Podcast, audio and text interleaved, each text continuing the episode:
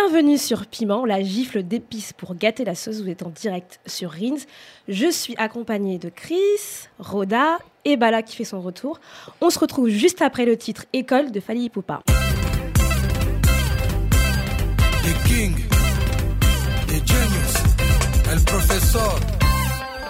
École. Président des démoniato, les boucliers, Bosquets,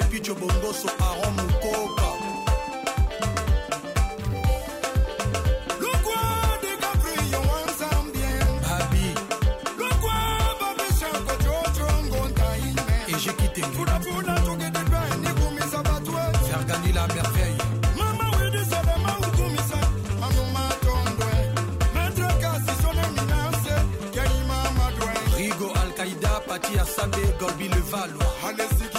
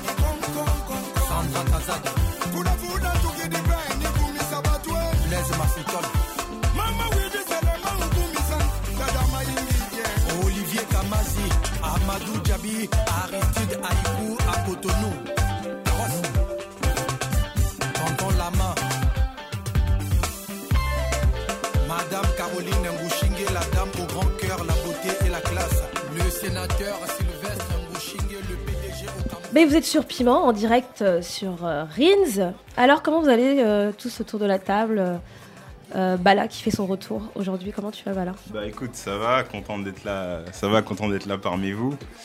Ça fait Beaucoup longtemps? De- Ouais, ça fait longtemps, beaucoup de taf. de L'installation de, la daronne au bled. La petite sœur recalée de Parcoursup, il a fallu taffer Ah, pour ouais. 80 bahuts et tout. Mm. J'ai les- connu ça aussi, c'était Pareil, les- le pareil. livre aussi, le livre aussi. Fais Le pas- livre fais aussi, pas ouais. le- Ouais, ouais, ton actu. Le, Auteur. le livre aussi, c'est euh, le. Nous avons des auteurs ici. J'ai un- j'ai sorti mon premier bouquin que j'ai coécrit avec euh, Bolewa Sabourin, qui est un danseur traditionnel. euh, N'hésite pas à congolais, parler en fait. bien. euh, qui est euh, un danseur traditionnel congolais, pardon, et qui travaille en fait avec le docteur Mukwege. Qui vient de gagner le qui prix vient de Nobel gagner le prix la Nobel paix. de la paix, qui lui sera remis officiellement le 8 décembre. Hmm. La Et, classe euh, quand même. La classe Grave. complète. Et euh, donc voilà, lui, il fait de la chirurgie réparatrice en fait pour les femmes qui sont victimes de, de viols euh, Au Congo. au Congo avec, euh, enfin, avec des armes, etc. Enfin, c'est vraiment horrible.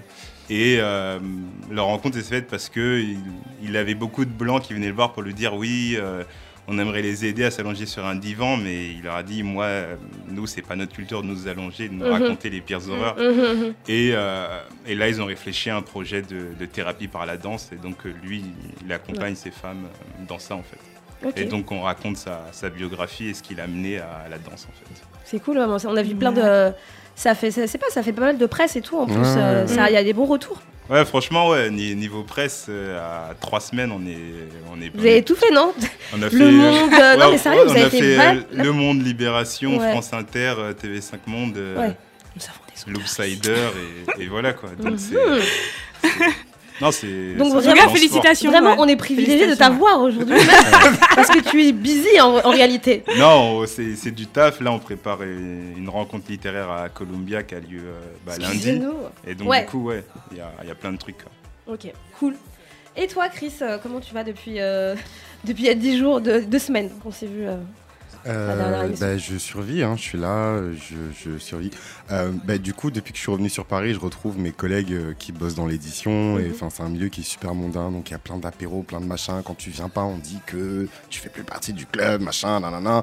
Donc je me retrouve à aller plein de soirées, machin, et, euh, et voilà, c'est C'est fatigant. tous les soirs alcoolisés, en C'est- fait. c'est C'est c'est fatigant, ouais. Et je me dis, putain, si j'étais genre euh, musulman, nanana, ou juste tout simplement si je buvais pas d'alcool, en fait, genre, euh, je serais complètement euh, tège. Voilà. Ok, ok, ok. Et toi, Roda, comment je ça vais va bien, je vais très bien. Voilà. Non mais, non, mais j'ai j'ai pas grand chose à dire. t'es prête, vous savez pas vous quoi là déjà En fait, là, ils sont tendus, en fait, pour ça. non, je suis pas. tendre. Mais là, sont pas tendres. Non, je vais bien. Euh, Qu'est-ce que j'ai fait récemment? J'ai euh, j'ai regardé des films. Ah, d'ailleurs, j'ai vu euh, Sorry to Bother You cette semaine, le Ah. film de euh, Boots Riley. Enfin, le film qui doit sortir, qui, est, qui apparemment n'avait pas trouvé de distributeur en France et qui maintenant va sortir en Ah. France. Sauf qu'il est sorti aux États-Unis il y a 4 mois, donc les internets ont fait leur Ah ouais, travail. vrai, vrai. Et, euh, et ouais, donc je l'ai vu, ouais, il y a- je l'ai vu il y a deux, il y a deux jours, deux jours, trois jours. Ouais. Voilà. Ok, donc tout va bien. Et puis il y a Maëlle aussi qui nous accompagne Salut, aujourd'hui. Maëlle. Salut Maëlle. Salut Maël. Euh, bah écoutez, bah, du, du coup on va, on va, on va tout de suite euh, commencer euh, bah, par passer des poires en fait, en vrai non? Mhm, mhm. Après le jingle. Ne fais pas bordel de merde là, ça se fait pas, on est assez fatigué. On est fatigué, les nerfs sont tendus. Les nerfs sont tendus. Aïe, les nerfs sont tendus. Bon, qui veut commencer? Qui a des salés poivres euh, Je pense qu'il y a Chris, il y a. Chris qui Je est. je vois que Chris, tu me Non, en fait, regardes. tu vois, genre, elle, dit qu'il veut commencer, mais genre, elle me regarde déjà, donc je sais déjà que ce sera moi, en fait. Mais vas-y, Je sais qui est le plus proche de moi, c'est normal. Alors Chris, quel est ton salé poivre cette Euh, semaine Qu'est-ce qui m'a tendu les nerfs? Ce qui m'a tendu les nerfs, c'est euh, euh, une citation d'un article en fait qui est extrait du, du dernier Vanity Fair euh, avec euh, Michael B. Jordan donc en couverture. Je sais pas si vous avez vu passer. Michael B. Michael Jordan, qui est donc l'acteur. euh, Qui de- est donc euh, l'acteur qui a joué le rôle de euh, Killmonger. de Killmonger dans, dans, dans Black Panther.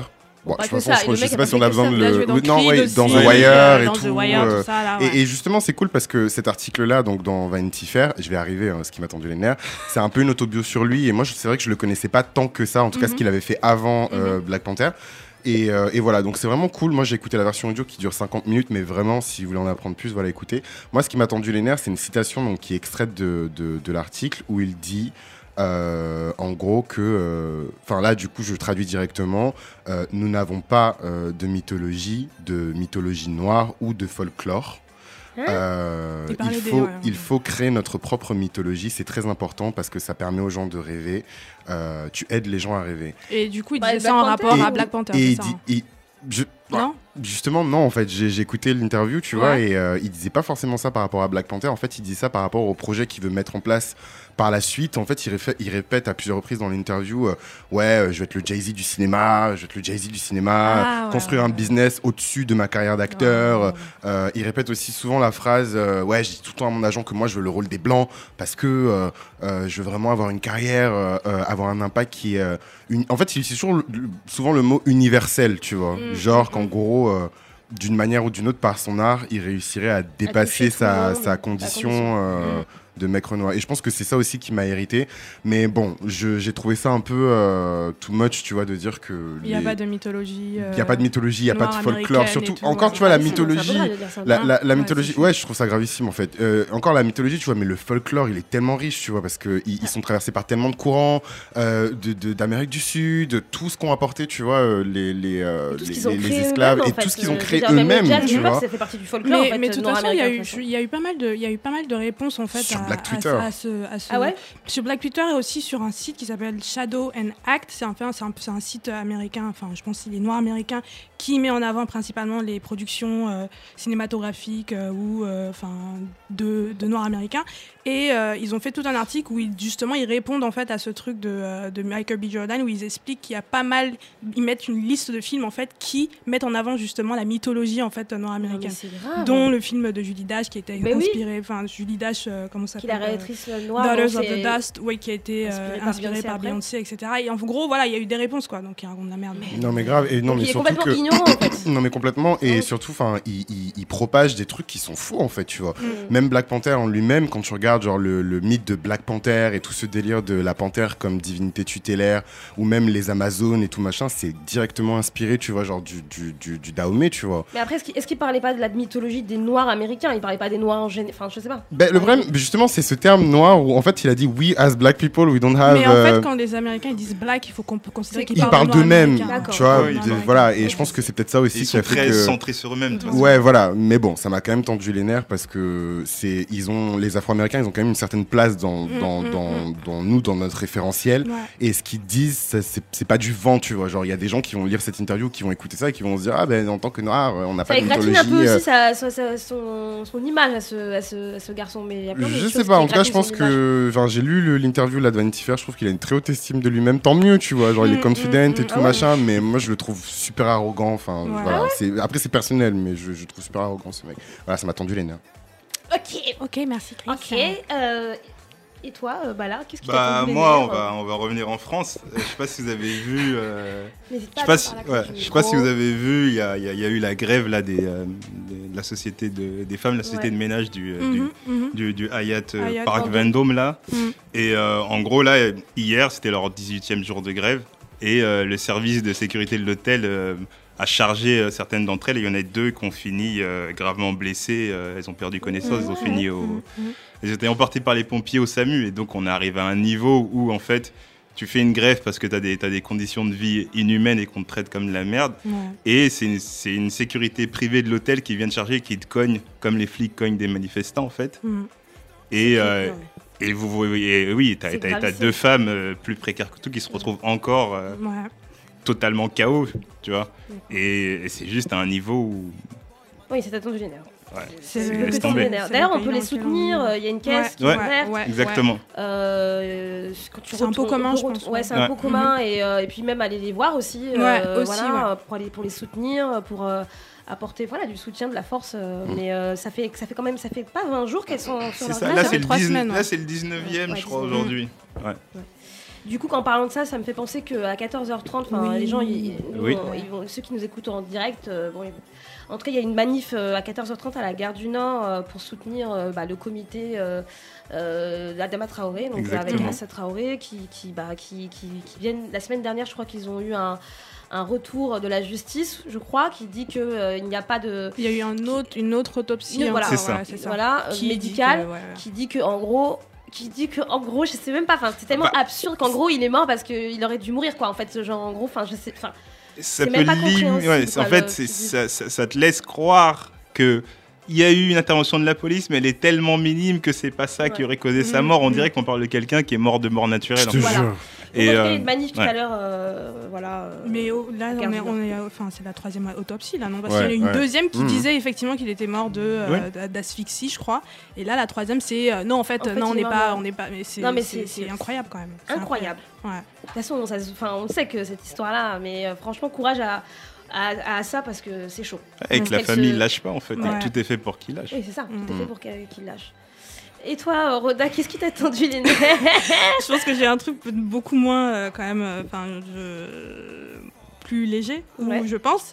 Euh, moi, j'ai pas de, j'ai pas de sel et poivre, j'ai que des histoires en fait qui débouchent, qui débouchent sur des sel et poivre. Mais euh, non, mais déjà mon premier, j'ai deux sel et poivre. J'ai un premier sel et poivre, c'est un gars en fait qui a posté, qui a posté un commentaire sur le dernier épisode et il a dit euh, vraiment Piment, des fois vous êtes négatif. ouais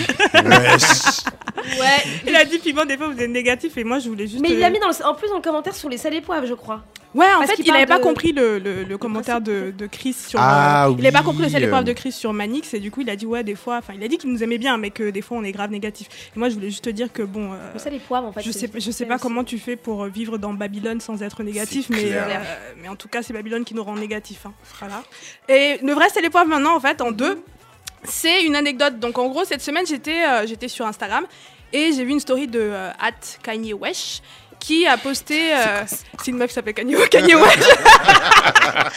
Mélissa, big up à Mélissa si elle nous écoute. Euh, donc euh, elle a posté en fait un- une story sur Instagram où euh, en gros elle dit qu'elle avait été bloquée par un compte Instagram parce qu'elle a dit au compte Instagram que Camila Jordana n'était pas noire. En gros, je, je m'explique. j'aurais pu être bloquée parce que je voulais Je faire le même commentaire mais Je m'ex- tu vois, je m'explique. Et donc il y a The Goddess, il y a un compte en fait Instagram euh, qui s'appelle The Goddess Project Mhm. où il, il postait en fait des photos pour Black History Month. En fait aujourd'hui, en ce moment c'est Black History Month au- En en, en Angleterre. Mhm.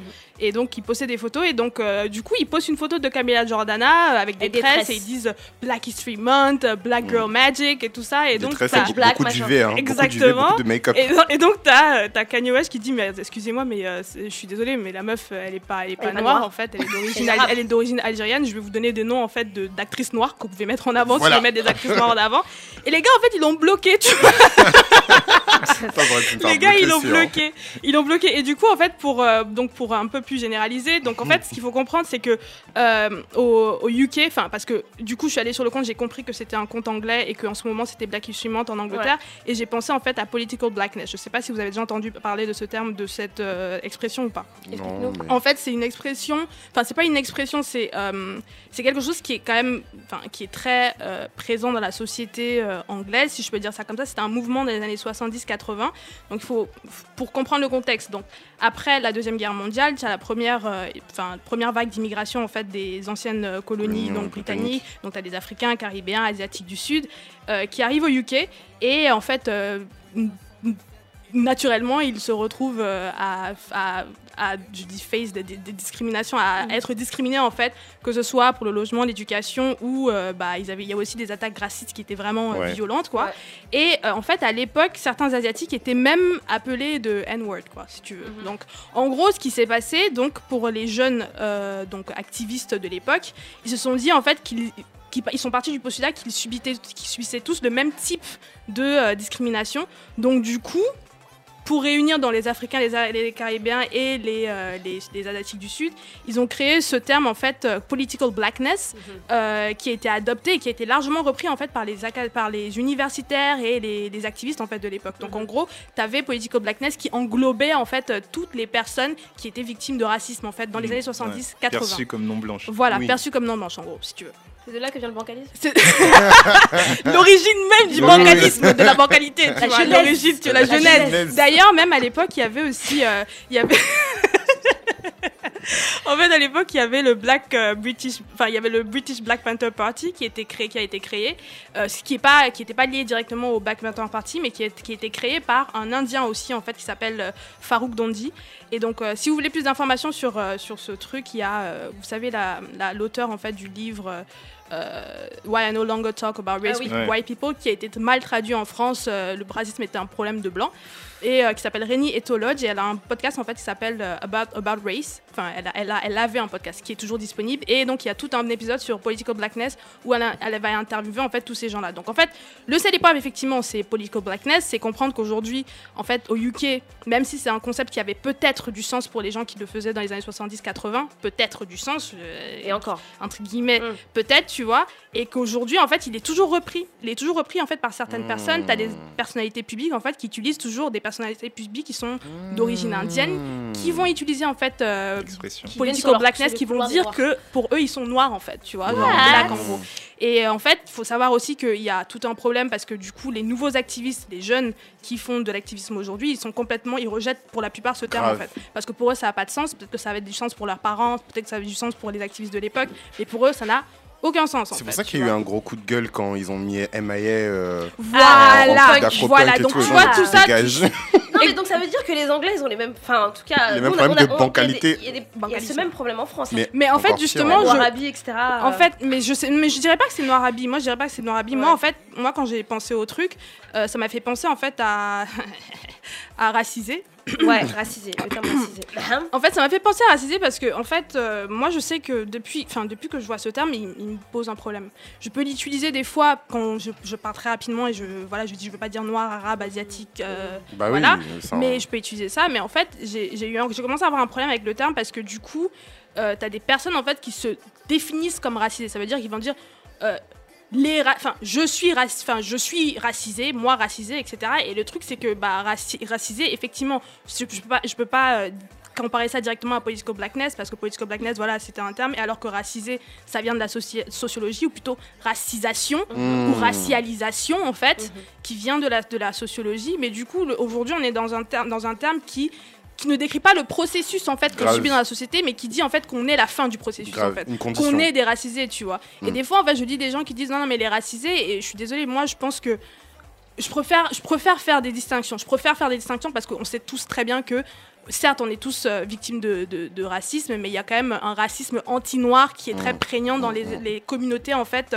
non blanches aussi, tu vois. Donc euh, aujourd'hui, moi, je, moi, j'ai vraiment un problème en fait avec ces termes-là.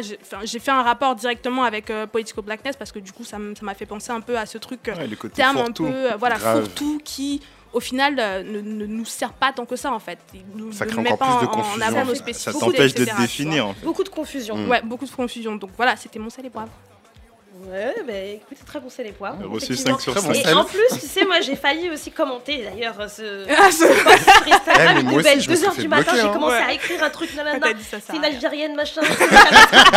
J'étais en mode genre, la nanana. J'étais en mode. Et après, j'ai effacé tout, j'ai dit, Ouais, ça sert à rien ça Ça sert à sert à rien. rien. ils ont 100 Et j'étais followers j'étais même un peu étonnée, je me suis dit, mais les Anglais ils font pas de trucs comme ça, mais donc c'est très intéressant. Ouais, c'est ça, parce que ça vient quelque part aussi. ouais ça vient de quelque part ouais. Ok, donc je crois que peut-être qu'il est peut-être temps maintenant de mettre le piment dans la sauce. Donc on va, on va, on va commencer euh, euh, les sujets, euh, peut-être après le titre euh, qu'on va mettre euh, de Destiny Child, Soldier.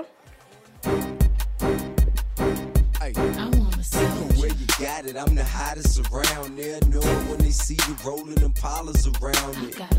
With the top down, feeling the sounds quaking and vibrating your thighs. Riding harder than guys with the chrome wheels at the bottom, white leather inside. When them lanes be spitting at you, tell them don't even try to shoot at Michelle and kick it with Kelly or holler at B. You gotta be G's, you way out of your league. We like them boys that be in them legs leaning, leaning. Open them out, they grill gleaming, gleaming. Candy paint, keep that whip cleaning. Talking that country slang. We like beat that beat in the back beating. I be so low from that chiefin'. I love how he keep my body screaming, screaming. A rude boy that's good to me with street credibility. If his status ain't hood, I ain't checking for him. Better be street if you're looking at me. I need a soldier that ain't scared to stand up for me. Known to carry big things if you know what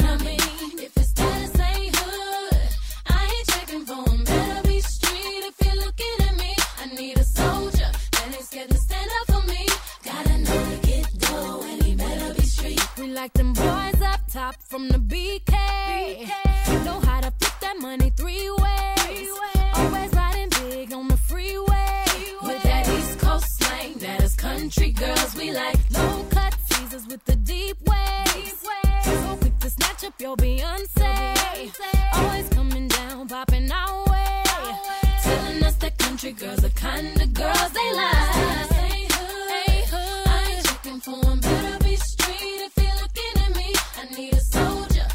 Scared to stand up for me. Known to carry big things if you know what I mean. If his status ain't hood, I ain't checking for 'em. Better be street if you're looking at me. I need a soldier that ain't scared to stand up for me. Gotta know to get dough and he better be street. I know some soldiers in here. Where they at? Where they at? They wanna take care of me. Where they at? I know some soldiers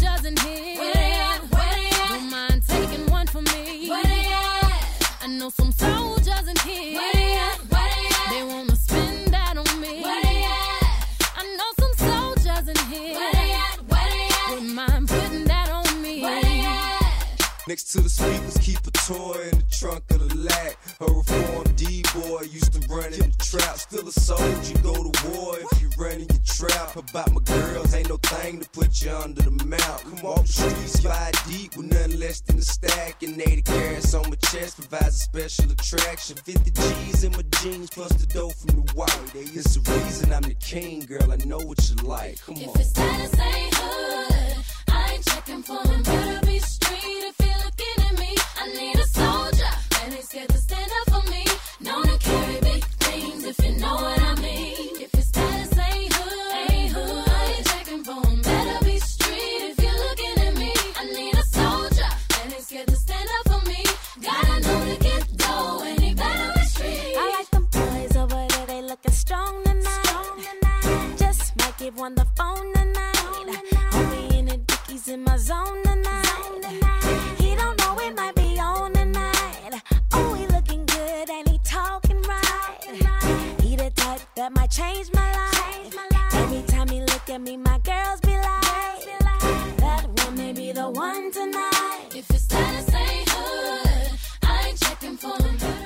Soldier des Destiny Child, vous êtes toujours en direct sur Piment.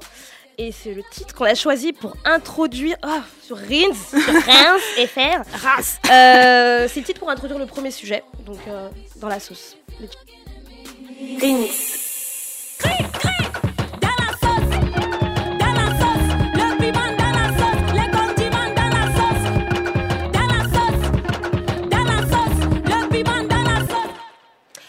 Vais demander à Roda pourquoi tu as choisi ce titre, Roda, euh, de Destiny Child. Alors j'ai choisi Soldier de Destiny Child parce qu'on va parler de masculinité noire.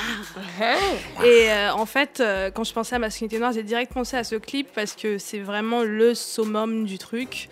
Euh, C'est ce bah, dont on va parler là, là, là. ce dont on va parler là Maintenant, tout de suite là là là maintenant sauce, là. hein, là hein.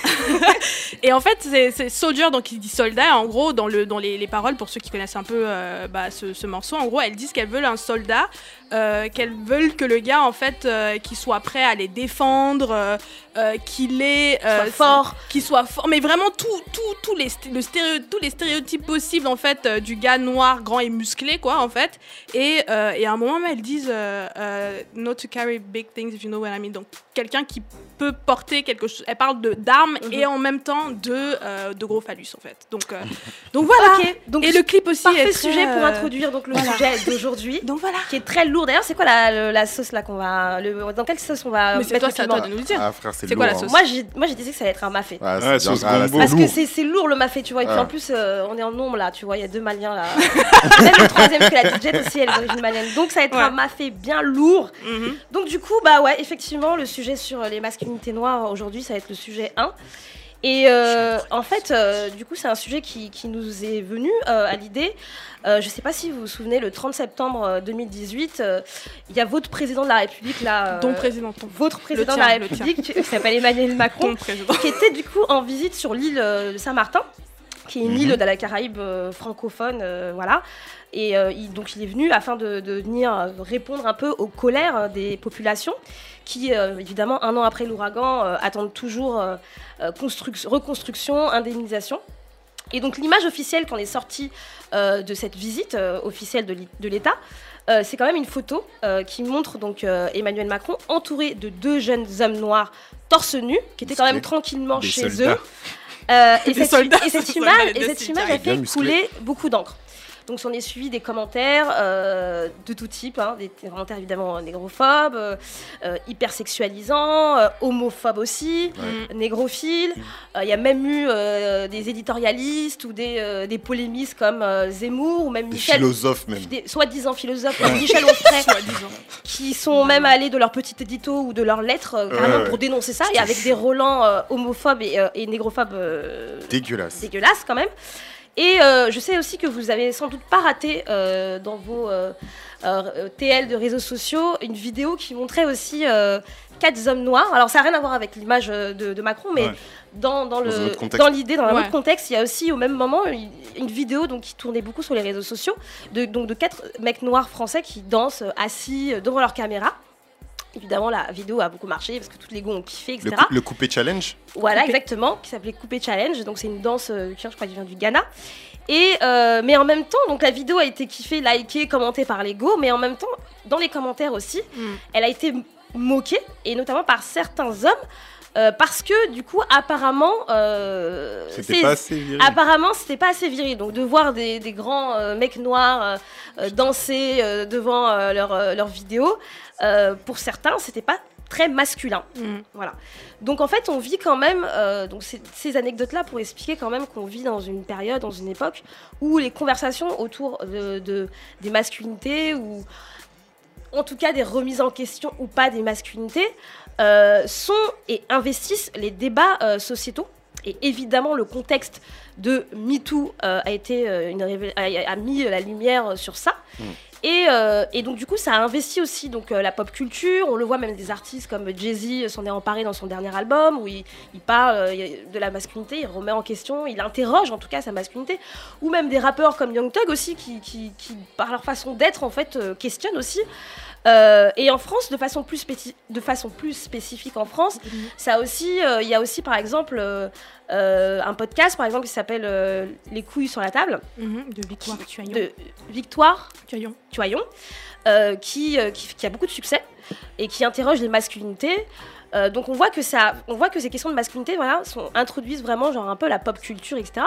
Et puis dernièrement, en France, en ce qui nous concerne nous aussi dans les communautés euh, noires, les affaires de violence policière euh, sur, des je- sur des jeunes hommes noirs euh, ont permis de faire émerger cette question des masculinités noires, notamment en particulier avec l'affaire Théo, puisqu'il y avait un rapport à, à la violence sexuelle sur, sur, sur le corps des hommes noirs, et aussi l'ouvrage de, Léona- euh, de Léonora Miano, ouais. qui, qui, qui s'appelle Marianne et le garçon noir. Il y a des films aussi qui ont été faits, etc. Néanmoins, toutes ces choses-là, on a quand même l'impression que les conversations sur les masculinités noires sont quand même plus confidentielles que sur les masculinités en général. Euh, et c'est pour ça d'ailleurs euh, qu'aujourd'hui, du coup, on va un peu s'attarder sur cette question-là. On va essayer d'en savoir un peu plus sur ce que représentent les masculinités noires aujourd'hui. Est-ce qu'il y en a une euh, et, ou pas? Et on va, on, va, on va interroger ça. Alors, donc tout de suite, je vais vous poser la question, la première des questions, très simple. Comment vous définissez euh, la masculinité et plus particulièrement la masculinité noire Et je vais interroger évidemment euh, en premier peut-être euh, Bala. Ok. Voilà. Chris, il a fait. Mhm.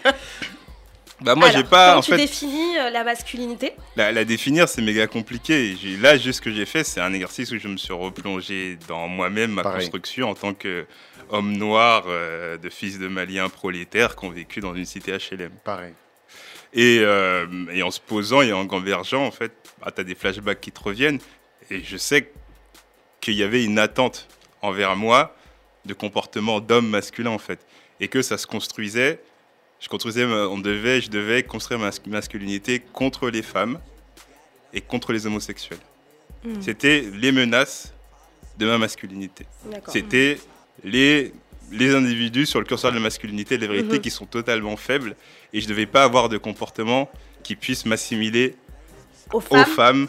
et aux homosexuels qui sont, d'un point de vue viriliste et homophobe, une version abattardie d'homme euh, qui n'a pas choisi entre l'homme et la femme. Mhm. Et donc c'est ça. Et ça, c'est super violent. Et euh, comme on disait, j'ai écrit un bouquin. Mais euh, moi, le truc qui, euh, qui testait la masculinité, c'était la littérature et l'écriture, parce que j'étais dans un milieu où, en fait, c'était pour les gens, c'était trop violent quand ils me voyaient euh, kiffer la littérature, etc. Et Mm. que, en fait, je me cachais pour lire et je me cachais pour écrire. Mm. Et euh, parce qu'il fallait jouer au foot, en fait. Et, Ouais. euh, et donc, du coup, j'étais dans, un, dans une espèce de, de double vie entre le mec qui joue au foot, qui se construit aussi à travers les bagarres. Parce Mm. qu'en fait, la masculinité, tu la construis, en fait, tu dois, pas, tu dois être infaillible, en fait. Et donc, du coup, c'est aussi les bagarres d'abord dans ton quartier, euh, pour tester, pour que personne ne vienne t'emmerder, Mhm. ensuite contre des quartiers rivaux, etc. Et après, en grandissant, en arrivant vers l'adolescence, etc., en fait, le quartier est, essentiellement influencé par les, les figures de la masculinité qui sont des mecs qui font des allers-retours en prison, en fait. Ouais. Et donc, à 18 Ah, ans, ouais. euh, il fallait se mettre à la musculation, en fait. Mm. Et je et j'avais et t'avais pas le choix. C'est que en vrai, entre là et mes 18 ans, j'ai pris 20 kilos et c'est essentiellement dû à la musculation. Sinon, j'étais rachitique et tout. Mais à un moment donné, c'était plus possible. Ouais. T'avais une pression sociale trop forte en fait sur ton corps. C'est que tes potes, tes refs, tout le monde te disait À t'es trop rachitique. Euh, S'il y a une embrouille, tu peux pas me défendre, tu sers à rien. Mhm, mhm. Viens à la salle et donc tu, tu te retrouves aller à la salle à faire du sport, etc. Et donc tu te construis euh, toute une armure de ouf en fait Une armure, en fait. tu vois. Mm. Et, euh, et après, vers ces âges-là, c'est les flics qui commencent à trouver le truc que tu as construit trop menaçant. Et c'est là que je commence à connaître mes premiers contrôles et gardes à vue parce que eux, ils sont dans un truc où ils veulent maîtriser ta masculinité. Et là, du coup, c'est. C'est ça, c'est la deuxième question. Du Ouais. coup, c'est la masculinité. Là, c'est là tu, tu, tu fais l'expérience de la masculinité noire. C'est ça. Qui, en fait, comme nous, on a passé notre vie à nous construire dans le curseur de la masculinité blanche, on est trop dangereux et trop puissant.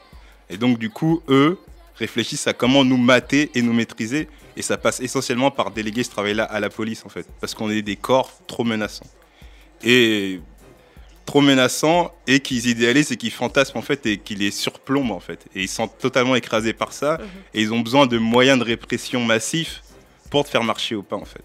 Et donc, c'est là que tu fais tes premiers bagarres avec les policiers, que, en fait, ils te, ils te font des attouchements sexuels, en fait. Tu vois. Ça. Tu- je, je découvre ça, en fait.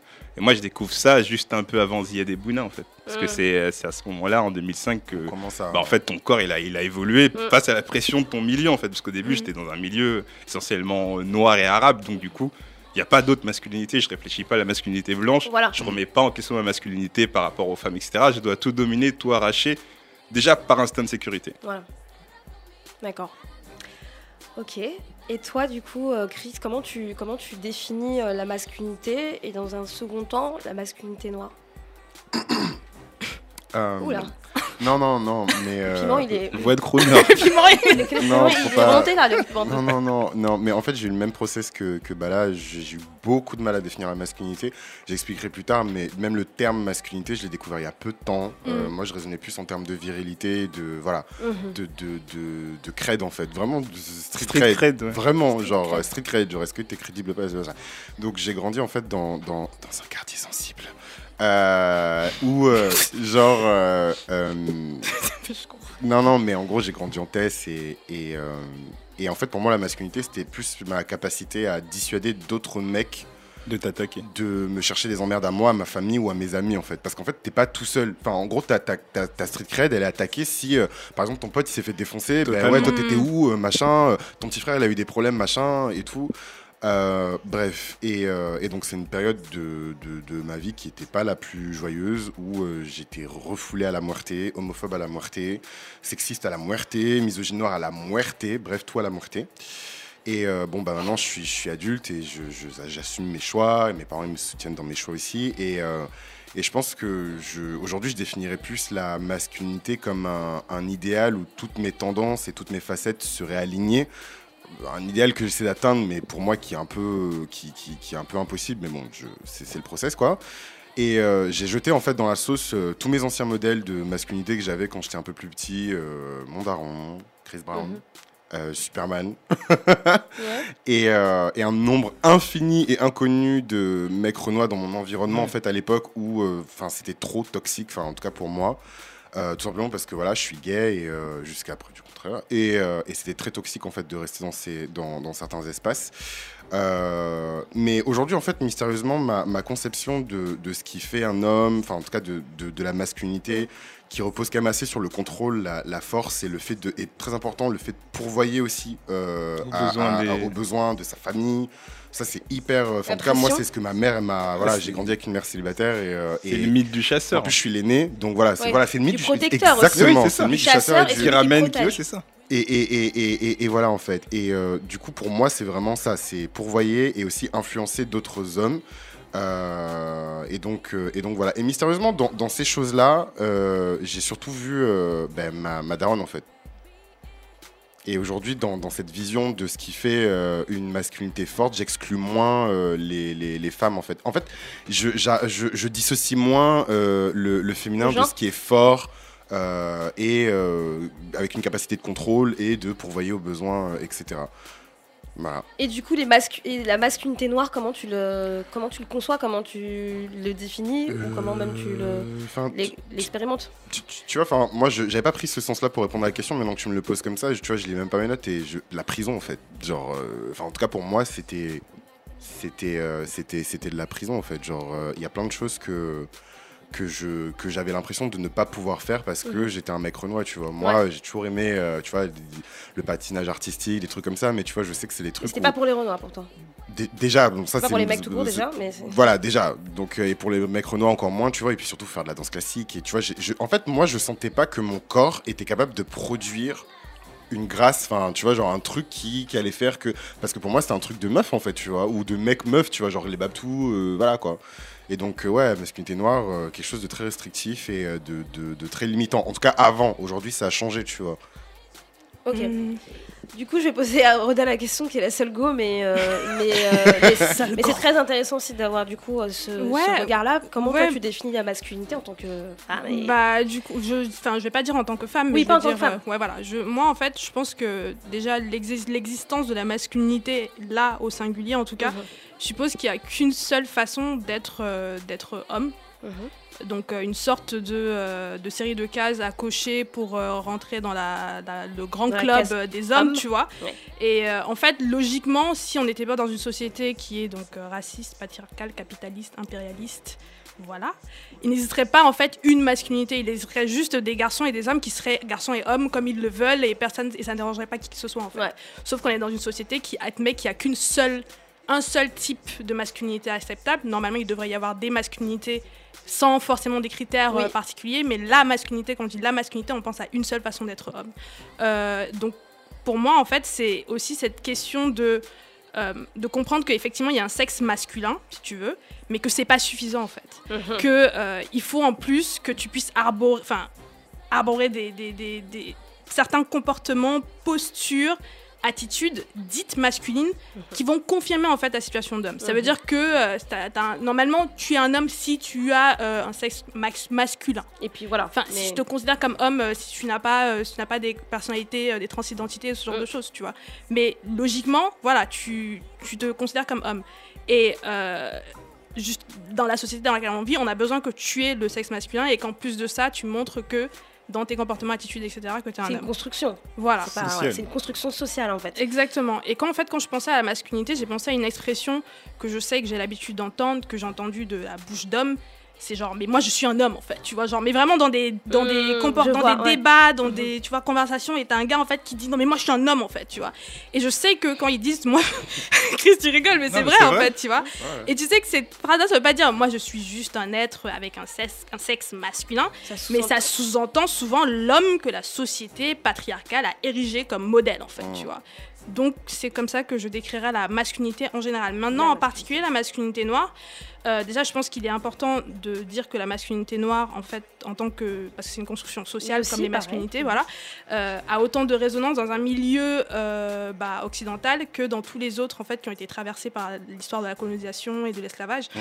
Euh, donc, forcément, en Afrique aussi. Euh, et moi, j'ai grandi en Afrique, donc forcément, moi, je pense que la masculinité, en- la masculinité noire, en tout cas, moi, je sais que c'est ça- c'est une, c'est une masculinité, en tout cas, qui est enfermée dans des normes de genre, forcément. Euh, donc, en plus des normes de genre, doit en, doit en plus intégrer des normes de race, en fait, qui ont été créées par le regard blanc. Donc, ça veut dire que c'est encore beaucoup plus... double. euh, Voilà, il y a une double... Tu vois, genre, déjà, c'est déjà très, très, très, très... C'est déjà très étroit en fait la question de la masculinité, mais en plus de ça, on rajoute en fait des normes de, de race et ça devient encore beaucoup plus étroit. Étroit. Et pour moi, en fait, c'est comme ça que je vois cette masculinité là. Et c'est une masculinité qui a été construite pour moi d'abord comme inférieure, Ouais. sauvage, primitive, civilisée, Ouais. et puis progressivement comme physiquement supérieure. Mm. Donc dotée de capacités incroyables, d'un sexe surdimensionné. Monstrueux. Et donc aujourd'hui, une masculinité qui est essentiellement basée sur des traits physiques. Ouais. Principalement, en tout cas. La masculinité je noire. pense. Masculinité noire, en gros. Ouais. Dans le regard des, des, Des de- blancs. dans le regard blanc, quoi. Donc euh, ouais, voilà, c'est comme ça que je décrirais ça. Et du coup, euh, Chris, euh, l'idée du, du coup, de cette, cette idée de masculinité noire, euh, quand est-ce que toi, tu, tu- tu as compris que c'était un problème ou une fascination euh, pour les autres et pour toi aussi d'ailleurs même si Euh. Bah, moi, je dirais que j'ai découvert la, la- en fait que j'avais déjà une masculinité noire parce Oui. qu'avant pour moi, euh, j'étais juste, euh, voilà, j'étais un mec et je raisonnais en termes de masculinité, pas de masculinité noire. Quand j'ai déménagé en fait dans un quartier de Bourges à Bordeaux, où il y avait, enfin, j'étais dans une école, où il y avait que des blancs en fait, et, euh, et je voyais déjà euh, rien que à la rentrée dans la manière dont les profs me percevaient. Bon, après, je venais d'un établissement ZEP, etc. Euh, tout de suite, en fait, on pensait que j'étais là pour foutre la merde, en fait, tu vois. Pensait que j'étais là pour foutre la merde ou que j'étais là pour amuser la galerie, etc. Tu vois, juste parce que j'étais le mec renois euh, de, de, de la classe. Donc pour moi, vraiment, comment je vois la masculinité noire, en tout cas comment je la voyais à l'époque, c'est vraiment comme quelque chose qui se construisait en toute opposition avec une masculinité blanche. Donc à l'époque où, euh, tu vois, les petits babtous, ils peuvent crier, euh, répondre aux profs, machin et tout. Et par exemple, ils n'ont pas de, de, d'avertissement ou de. Alors que moi, j'étais systématiquement convoqué. Ma mère, elle était tous les jours dans le collège. Genre, j'étais l'enfant à problème. Alors que, enfin, vous me voyez, je suis pas. euh, On sait pas, on sait pas à quoi tu ressemblais quand t'es plus On grand. sait pas des. non, mais euh, en fait, je, à, à- à une échelle un peu plus large, je pense que j'ai réalisé justement que la masculinité noire, euh, enfin, en tout cas, qu'il y avait un problème ou une Oui, une fascination. euh, quand quand je, je me suis rendu compte à une échelle vraiment plus macro, tu vois, plus large, que à chaque fois qu'il y avait un mec renois qui sortait un peu, tu vois, du précaré masculin noir défini par nos grands papes de la virilité, tu vois. Euh, noir, à C'est qui le grand euh, pape de la euh, Non, il y en a plusieurs, il y en a plein en fait. tu vois, Jette- C'est multipolaire. Bah, jetez les pieds. Voilà, tu vois, tu, tu vois, genre tous les, les, les, les activistes pro-black, les, les rappeurs, les, football, les footballeurs et puis les autres sportifs aussi, tu vois, des gens qui définissent un peu genre une norme, une ligne de conduite, etc. Je vais pas donner des noms, mais vous savez de qui je parle. Euh, et ben, il est systématiquement accusé, en tout cas ce mec-là qui sort de ce précaré, de vouloir euh, émasculer, euh, humilier, euh, afficher ou déviriliser les hommes noirs, tu vois. Et cette expression de l'émasculation de, de- de- des hommes noirs, tu vois. Et je me dis, mais merde, quoi, le mec, il a juste fait des études, peut-être qu'il aime bien lire, ou alors, tu vois, c'est quelqu'un qui chante. Je me souviens à l'époque, Houssine, tu vois, genre de, de, de, de, de la Starac, tu vois, genre, il y avait des commentaires graves chelous, tu vois. Ouais, c'est vrai. Genre, ouais, le mec, il chante chantait, et tout, et tu sais, il avait la voix un peu euh, machin, tu ouais. vois. Ou Cyril de la Starac, Oui, tu ça, vois. Bah. Cyril, c'était et là, c'était, voilà, puissance euh, max, quoi. Euh, enfin, bref, moi, en tout cas, c'est à ce moment-là que j'ai vu qu'il y avait euh, un, un problème. Et la La fascination. fascination, du coup. C'est beaucoup plus euh, récent. euh, c'est en fait c'est en allant régulièrement à la, à la salle de, de sport en fait, à la salle de musculation et c'est là où tu vois en fait tout ce qui se passe parce que c'est majoritairement tu- tout se passe. Observation sociologique. Voilà. Bah, En après, salle- en- en- après, tu vois ce qui se passe dans le vestiaire, ça reste dans le vestiaire, tu vois. Ah bon, bah mais non, explique. mais mais euh, Piment, c'est un vestiaire, tu peux y aller. Non, non, non, mais vraiment dans les salles de sport. Parce que tu vois, il y a majoritairement des mecs. a- Enfin, en tout cas, à Fitness Park, il y a beaucoup de Mhm. mecs, il y a beaucoup de meufs et tout, nanana. Et il y a tout, en fait. T'as plein de mecs renois, t'as tout. Et tu vois, genre, comment quand t'as un mec. Fascination euh, non, mais c'est pas de la fascination, c'est du fétichisme, de l'op. C'est dégueulasse, en fait. Enfin, genre, vraiment, j'exagère pas. Par exemple, tu vois. Systématiquement, quand t'as un mec renois qui est genre euh, bien foutu, genre euh, musclé et tout, machin, euh, que ce soit le haut du bas du corps, on s'en fout, qui fait des, des, des, des squats ou des tractions, tu vois, c'est la messe en fait. Tous les mecs se mettent derrière en mode Waouh, machin et tout, nanana. Et c'est pas la même chose pour des babtous, tu vois, qui ont la même musculature ou qui sont même plus musclés, tu vois, que ces mecs-là, tu vois. Et moi, je sais pourquoi, tu vois. Je, parce qu'il y a cette fascination, il y a ce truc où euh, le mec renois, tu vois, il est érigé, euh, enfin, il est au-dessus, tu vois, sur Mm. le, le- le podium de la virilité, tu vois. Mhm. Il est tout en haut. Et pour moi, c'est pour les mauvaises raisons.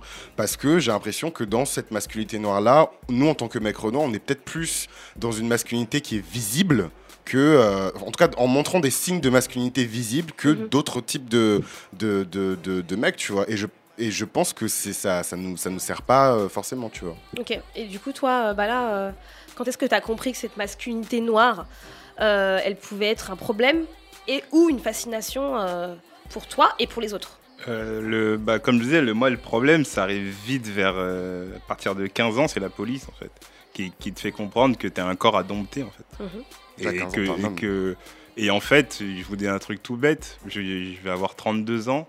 Depuis mes 15 ans, j'ai pas passé une année civile sans être contrôlé par la police. Putain.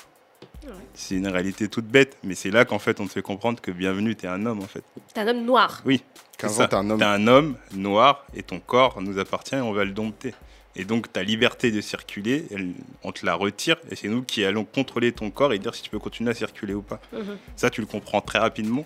Et une fois que tu as passé ça, et ça que je dis, ce qui est compliqué, c'est que tu as une surveillance, tu es surveillé par tes pairs aussi. Parce que c'est ça le, le- la rigidité du cadre. En fait, tu es, surveillé par les blancs que tu as identifiés, Mhm. que eux veulent détruire ta masculinité en fait parce qu'elle est trop problématique, trop puissante, gênante et tu as tes pères noirs avec lesquels tu grandis etc qui vont surveiller le, que, que, que tu, que tu représentes Mhm. dignement la masculinité en fait Ouais. donc en étant viril et en fait la masculinité ce n'est qu'une coalition une solidarité d'hommes Ah. contre les femmes et les homosexuels essentiellement et, Et la et- façon- et toutes les personnes à masculinité dites déviantes parce qu'elles sont pas elles ont pas cette pureté cette agressivité là en fait D'accord.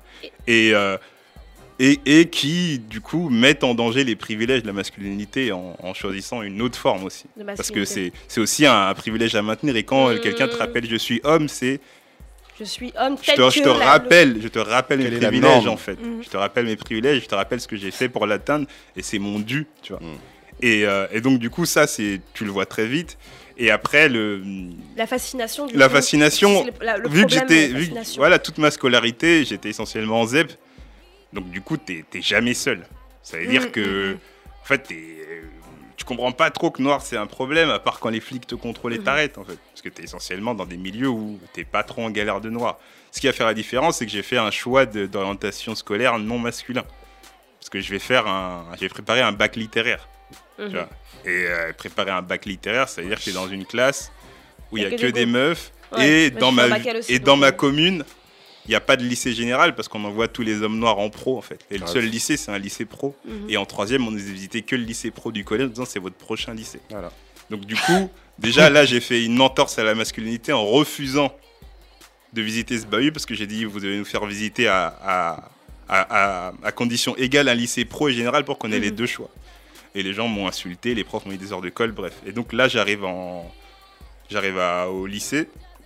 Et là, pareil, on te fout au premier rang, on te fait comprendre que t'es le seul noir et c'est super dangereux et qu'il faut te cadrer en fait Mhm. et qu'il faut te border tout ça et tout. Les gens attendent de toi que, que, tu, que tu fasses rire, que euh, tu sois dans le groupe des gens en EPS parce que tu leur amènes des bonnes notes Ouais. parce que tu gagnes, Voilà. que ce soit au basket, au foot, Mhm. ou tout ce que tu veux, tu vois. Euh, et ils sont choqués parce que même pendant le ramadan, en course de fond, tu dégommes tout le monde. Et tout. Et bref, tu vois, c'est c'est un, c'est un niveau où en fait on te place euh, à un niveau de fétichisme totalement haut. Et après, quand viennent les notes et qu'ils voient que tu es un bon élève et que tu as des mentions, là, ils commencent à péter un câble. Et. Ça les perturbe. ça les perturbe et ils, ils- ils te demandent de dire s'ils ont triché ou pas. Bref, tu vois. Et après, c'est à l'université que le rapport au corps, en fait, il change totalement Mm. et que là, tu sens la fétichisation, en fait. C'est que moi, je suis arrivé à un niveau, en fait, où je me... En fait, après, c'est bizarre parce qu'en fait, des fois, je me dis que t'as pas le droit de le dire, que t'es un homme, que, en fait, ouais, les, les femmes blanches venaient toucher mon corps, en fait. C'est un Ah truc ouais, de ouf, ouais. Tu vois Même Et en hein. fait, c'est que là, récemment, que j'ai compris que, en fait, je vivais du harcèlement sexuel Voilà. Mais c'est pas autre par chose. des hein. femmes blanches, essentiellement, en fait Mm. et, et des hommes qui étaient fascinés et qui venaient me voir en me disant que je leur enlevais tout leur pain en fait. Et qu'à cause d'eux, à cause de ma présence, ils ne mangeaient plus en fait. Et qu'ils Ah. n'arrivaient plus à avoir de meufs parce que toutes les meufs leur parlaient de, de Bala et de son corps en fait. Chaud. Ouf. Chaud. Ok. Et du coup, euh, Rhoda, comment toi tu peux répondre à la question euh, sur cette En fait, fascination après- ou, cette- ou ce problème de, de- de ce que c'est que la masculinité noire en fait? Bah, du coup, Chris euh, et, et Bala, ils ont vraiment beaucoup parlé de leur expérience d'homme, donc moi je parlerai de mon expérience de femme, euh, en face d'homme noir donc. Euh, et, euh, et, enfin, ou plutôt en comparaison à comment on peut être traité dans, enfin, dans ce système-ci. Moi je sais qu'en tout cas que ça, j'ai compris que c'était un problème parce qu'en compar- en, en comprenant que la violence du système ne s'exerçait pas de la même façon en fait. Était beaucoup plus violente sur les hommes noirs que sur les femmes noires. Les femmes noires, après, dans le sens où, euh, je pense, je, enfin, c'est bien sûr à minimiser, etc. Violence, dans le sens où tu as des hommes noirs qui meurent, tu vois. Ouais. Et en France en particulier, s'il faut voir dans la, viol- la violence policière, clairement, il y a des hommes noirs qui meurent, tu vois. Et, et à côté de ça, moi, je sais que je suis aussi violentée par le système, mais que c'est une c'est plus une La violence, elle est symboliquement plus violente, mais c'est pas symboliquement c'est pas- voilà, c'est pas symboliquement. voilà c'est symboliquement tu vois. Euh, et ça c'est vraiment la fascination. Après je pense qu'ils ont vraiment assez bien parlé de fascination. Moi je parlerais principalement de problème Euh, j'ai aussi compris en fait que c'était un problème en tant que femme noire en tout cas quand je me suis rendu compte en fait que ce modèle d'hypermasculinité euh, noire pouvait être utilisé comme alibi. Alibi pour justifier la violence sur les femmes les femmes noires.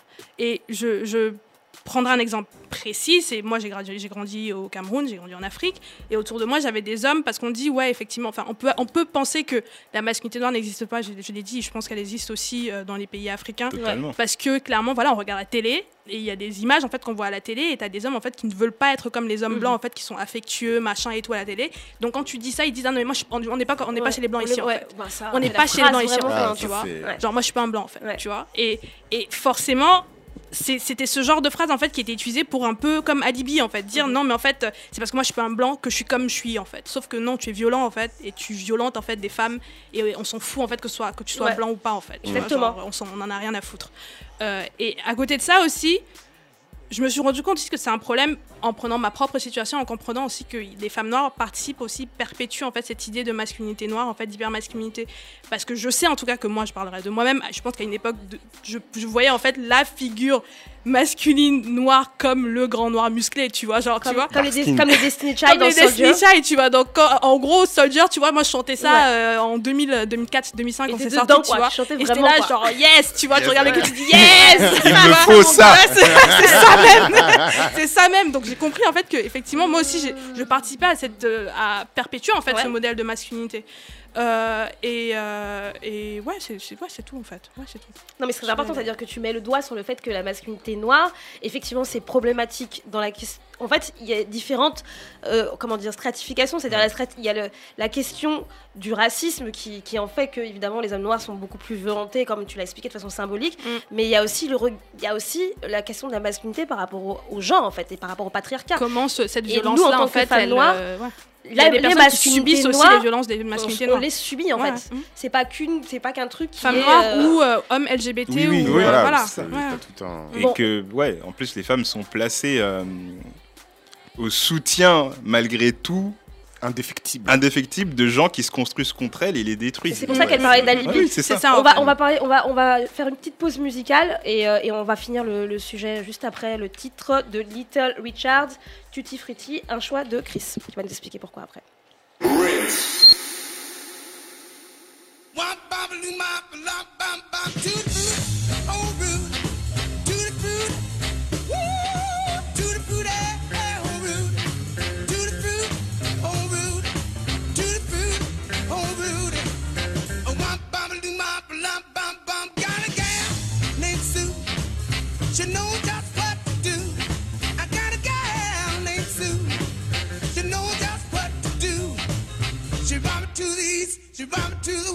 But she's the gal that I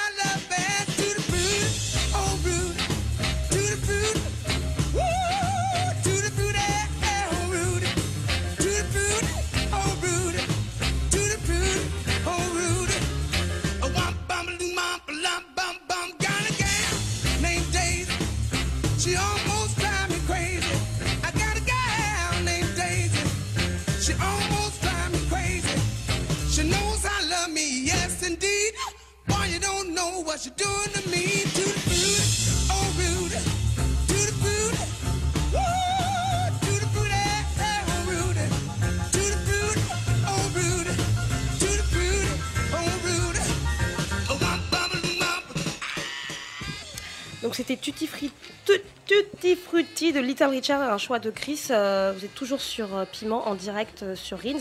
Pourquoi t'as choisi ce titre, Chris? Parce que j'adore Little Richard, c'est une icône du rock'n'roll. Euh, D'ailleurs, il y a certaines personnes qui disent que c'est le père fondateur, tu Mm. vois, du, du- du courant. Et euh, voilà, je, l'aime beaucoup. C'est- C'est c'est un artiste, euh, c'était un drag performer. Il se maquillait et tout avant d'aller sur scène. Il faisait des trucs un peu. Enfin, je trouve qu'il avait, il avait une certaine masculinité qui, moi, il y a quelques années, quand j'ai quand, quand vu ça, je me suis dit, ok, moi aussi, je peux modeler un petit peu tout ça prendre autorité, tu vois, sur ces, sur ces choses-là et, euh, me designer un truc un peu sur mesure au lieu de me conformer à des normes, tu vois, qui m'oppressent. C'est encore plus ouf parce qu'il avait cette masculinité-là dans les années 50. quoi. C'est un Ouais, truc c'est de ouf. malade. C'est ouf. C'est un truc de ouf. D'ailleurs, pour la petite histoire, euh, la chanson de base, il avait écrit euh, pour un mec. Mm. Et en fait, après, tu vois, il a juste remplacé les trucs, mais voilà, il parle d'un mec. Donc on reprend notre sujet euh, jeune Renoir sauvage. où, du coup, on se questionnait sur les masculinités noires. On essayait de, de définir et euh, Chris, euh, Bala et Roda euh, essayaient du coup euh, de, faire, de donner une définition et, de, et, de, et de questionner cette problématique. Donc on, on reprend sur ça et j'expliquais au début que, que la question des masculinités est en ce moment très à la mode. On en parle dans la pop culture, dans, le- dans les débats, etc. Mais un peu moins justement sur les questions de masculinité noire et notamment à l'intérieur de la communauté noire, s'il y avait une communauté noire en France. Cette question, cette question-là est un peu plus confidentielle et moins débattue. Et justement, en fait, en fait pourquoi, à votre avis, euh, la question autour des masculinités noires, elles sont peu abordées? Euh, Je ne sais pas qui veut répondre euh, à cette question-là. Peut-être Roda, peut-être? Oui. oui, alors je vais y répondre tout de suite. Alors, moi je dirais que pourquoi est-ce qu'elles sont peu abordées ou pourquoi est-ce que les conversations autour de la masculinité noire sont difficilement débattues, par les hommes eux-mêmes en fait. Euh, je pense que je pense que ça a à voir avec le fait, en tout cas si je parle d'hommes noirs, ça a à voir avec le fait que des hommes noirs sont peut-être assez confortables dans cette position en fait hyper masculine. Je pense que euh, on se disait plutôt en fait qu'il y avait justement qu'il y avait justement un un message euh, contradictoire. Tu vois, et euh, je pense qu'effectivement, le message contradictoire, certes, c'est peut-être un, un problème, mais il y a aussi la question fascination, et peut-être que les gens s'accrochent beaucoup plus à la question fascination. Mais en tout cas, dans le cas de, enfin, pour partir de, de- sur autre chose, dans le cas de ceux qui évoluent dans une société blanche, on a tendance des fois à dire, je dis on a tendance, mais je pense que ça a déjà été dit dans cette émission sans vouloir euh, faire de pique, que, les, Mhm. que, que les hommes noirs n'ont pas de pouvoir dans une société blanche. Un patriarcat blanc. Bin- Bintou avait dit ça, je sais plus à quelle émission, mais je pense qu'elle a changé d'avis sur le sujet. Non, non, mais Non, même pas je, je pense que c'était à débattre et c'est pour ça qu'on fait cette émission. Alors, même si je, ne, je vous laisse parler. non, moi je suis là pour collab les gens comme la dernière fois, Célia. Call Non, out. mais- mais mais- effectivement, oui. j'avais dit dans une, dans une émission. Ouais, que les hommes noirs n'avaient pas euh, de pouvoir dans une société blanche. Moi, en fait, je pense que la formulation Son correcte, en tout cas de cette phrase-là, s'il y en a une, serait plutôt que dans une société blanche, euh, les hommes noirs n'ont pas la possibilité d'exercer leur pouvoir patriarcal de la même façon que les hommes blancs. Voilà. Et je pense que cette nuance-là, elle est importante parce que en tant qu'homme, en tant qu'homme noir, justement, si tu peux réaffirmer, tu, tu ne peux pas réaffirmer ta masculinité par un certain pouvoir institutionnel, etc. Tu vois. Donc, qu'est-ce qui te reste? La sphère privée et le foyer. La sphère Voilà. privée Ah, et le Et- foyer. Voilà, qui n'est pas anecdotique. Non. Voilà, puisque nous existons. Voilà, Voilà. exactement, tu vois. Donc quand tu te retrouves dans la marge, je prends, je prends peut-être du cas de certains hommes noirs, en fait, qui se retrouvent dans la marge, pas de job, pas d'argent, Ouais. pas de poids dans la société. euh, donc ce qui te reste, en fait, c'est la- c'est l'expression la, plus primaire de ta masculinité, en fait. C'est l'expression physique, violente, dirigée vers les plus faibles. Et dans ce cas précis, voilà, les, les- les- Femmes. les, les Les femmes, femmes, euh, LGBT, les hommes LGBT, les, les femmes trans. LGBT aussi, euh, tous, les femmes euh, trans, euh, etc. Tu vois. Et, et ce qui est drôle, c'est que bah, c'est pas cette, cette n'est pas dirigée vers l'homme blanc parce que de toute façon, il peut pas toucher l'homme blanc. C'est ça en fait. Tu vois, il peut pas le toucher. Donc du coup, il se rabat sur euh, les personnes qui sont beaucoup plus faibles dans sa condition et ce sont euh, voilà ceux qu'on a cités juste avant. Et en même temps, je pense que le truc que je disais sur, euh, sur euh, le message assez contradictoire, c'est que hum, je pensais à un truc en fait que Bell Hooks, euh, voilà, Bell Encore. Hooks, hein, comme d'habitude, hein. Bell Hooks, comme d'habitude, qui, dit, qui disait dans, euh, dans son livre qui s'appelle We, We Real Cool Black Men and Masculinity, donc elle a fait tout un livre sur les masculinités noires. Aux États-Unis, c'est quand même très particulier. Et en fait, elle expliquait que euh, la, violence masculine, la, mas- la violence masculine tout court était un problème central dans notre société. Mais ce qui est spécifique en fait à la masculinité noire, c'est euh, c'est la façon dont euh, leur supposée violence est condamnée et en même temps célébrée dans la culture en fait Grave. dominante. Donc, dans une certaine mesure, c'est aussi une façon, euh, c'est vrai, c'est un moyen de survie pour eux dans une société blanche de correspondre à ces attentes-là. Mais pour comparer aux femmes noires, par exemple, aux femmes noires qui doivent survivre dans en Occident en se conformant au, dis- au dictat de beauté, Ouais. etc., euh, les seules personnes qu'elles heurtent dans l'histoire en fait de leur survie, c'est C'est elles-mêmes à la limite. Nous, on heurte personne en C'est fait. elles-mêmes, tu vois. Alors que quand les hommes noirs survivent dans leur hyper masculinité, certes, ils se heurtent eux-mêmes, mais aussi tout le reste, tu vois. Ça veut dire que c'est pas juste un truc qui se fait où on peut, on peut pas. Aussi, il faut qu'on compare hein, comment les femmes noires survivent. Bah, je suis désolée, nous, on n'est pas là en train de taper des gens ou tu vois, on n'est pas là en train de, de se muscler ou exercer Ouais. notre, notre violence physique sur des gens, tu vois. Et, et je pense que bah, c'est pour ça en fait qu'aujourd'hui on a euh, ce problème au niveau des mecs qui sont pas capables de se dire que De saisir la effectivement, question. de saisir la question et se dire que bah voilà c'est un problème tu vois c'est un problème donc euh, ouais ce sera ma réponse Comment tu, comment, comment tu réponds, toi, justement, à pourquoi, à ton avis, ces, ces discussions, ces conversations sur les masculinités noires sont peu abordées et peu saisies par les hommes? En fait, il y a, il y a tout le truc de l'homme ne doit, doit pas geindre, en fait, aussi. En fait, t'as t'as pas le droit. tu vois. T'es du- En fait, euh, si, bah, par exemple, quand je prends l'exemple que je vais à la fac, je- je- en tant qu'homme noir, et même moi, j'ai long- dire que j'ai été harcelé sexuellement, Mm. C'est un truc de ouf. Hein. En fait, quand je dis ça et que je me pose, mais je me, une partie de moi me dit que j'ai pas le droit de dire ça. Parce que Mhm. parce qu'il y a les femmes qui le sont d'abord beaucoup plus, etc., qui crèvent, qui se font violer, etc. Mhm. Et en plus, j'ai pas le droit d'être vulnérable, en fait. Et, et du coup, faut pas oublier que les, les, les hommes noirs, quand ils sont entre eux, ils font des messes de célébration de leur virilité qu'ils ont en commun, en fait. dans les vestiaires Tu vois Ah ouais, dans le c'est- hein. La, la principale solidarité masculine noire, c'est ça, c'est célébrer la virilité qu'on a en commun et se redonner de la force virile pour repartir en guerre. en Mm. fait, Mm. tu Mais vois. comment on remet Et- ça en question mais, dans les Tu vois, conversations bah, remettre ça en question, justement, c'est parler en fait, tu vois, parler de ses sentiments déjà, en fait. C'est un truc que les premières. En fait, moi, ouais, c'est déjà les, les, les darons et les daronnes te font comprendre que t'as pas le droit de parler de tes sentiments. Tu vois T'as pas le droit de parler de tes tracasseries, t'as pas le droit de parler de ce qui te gêne, Mm. tu dois juste faire en fait.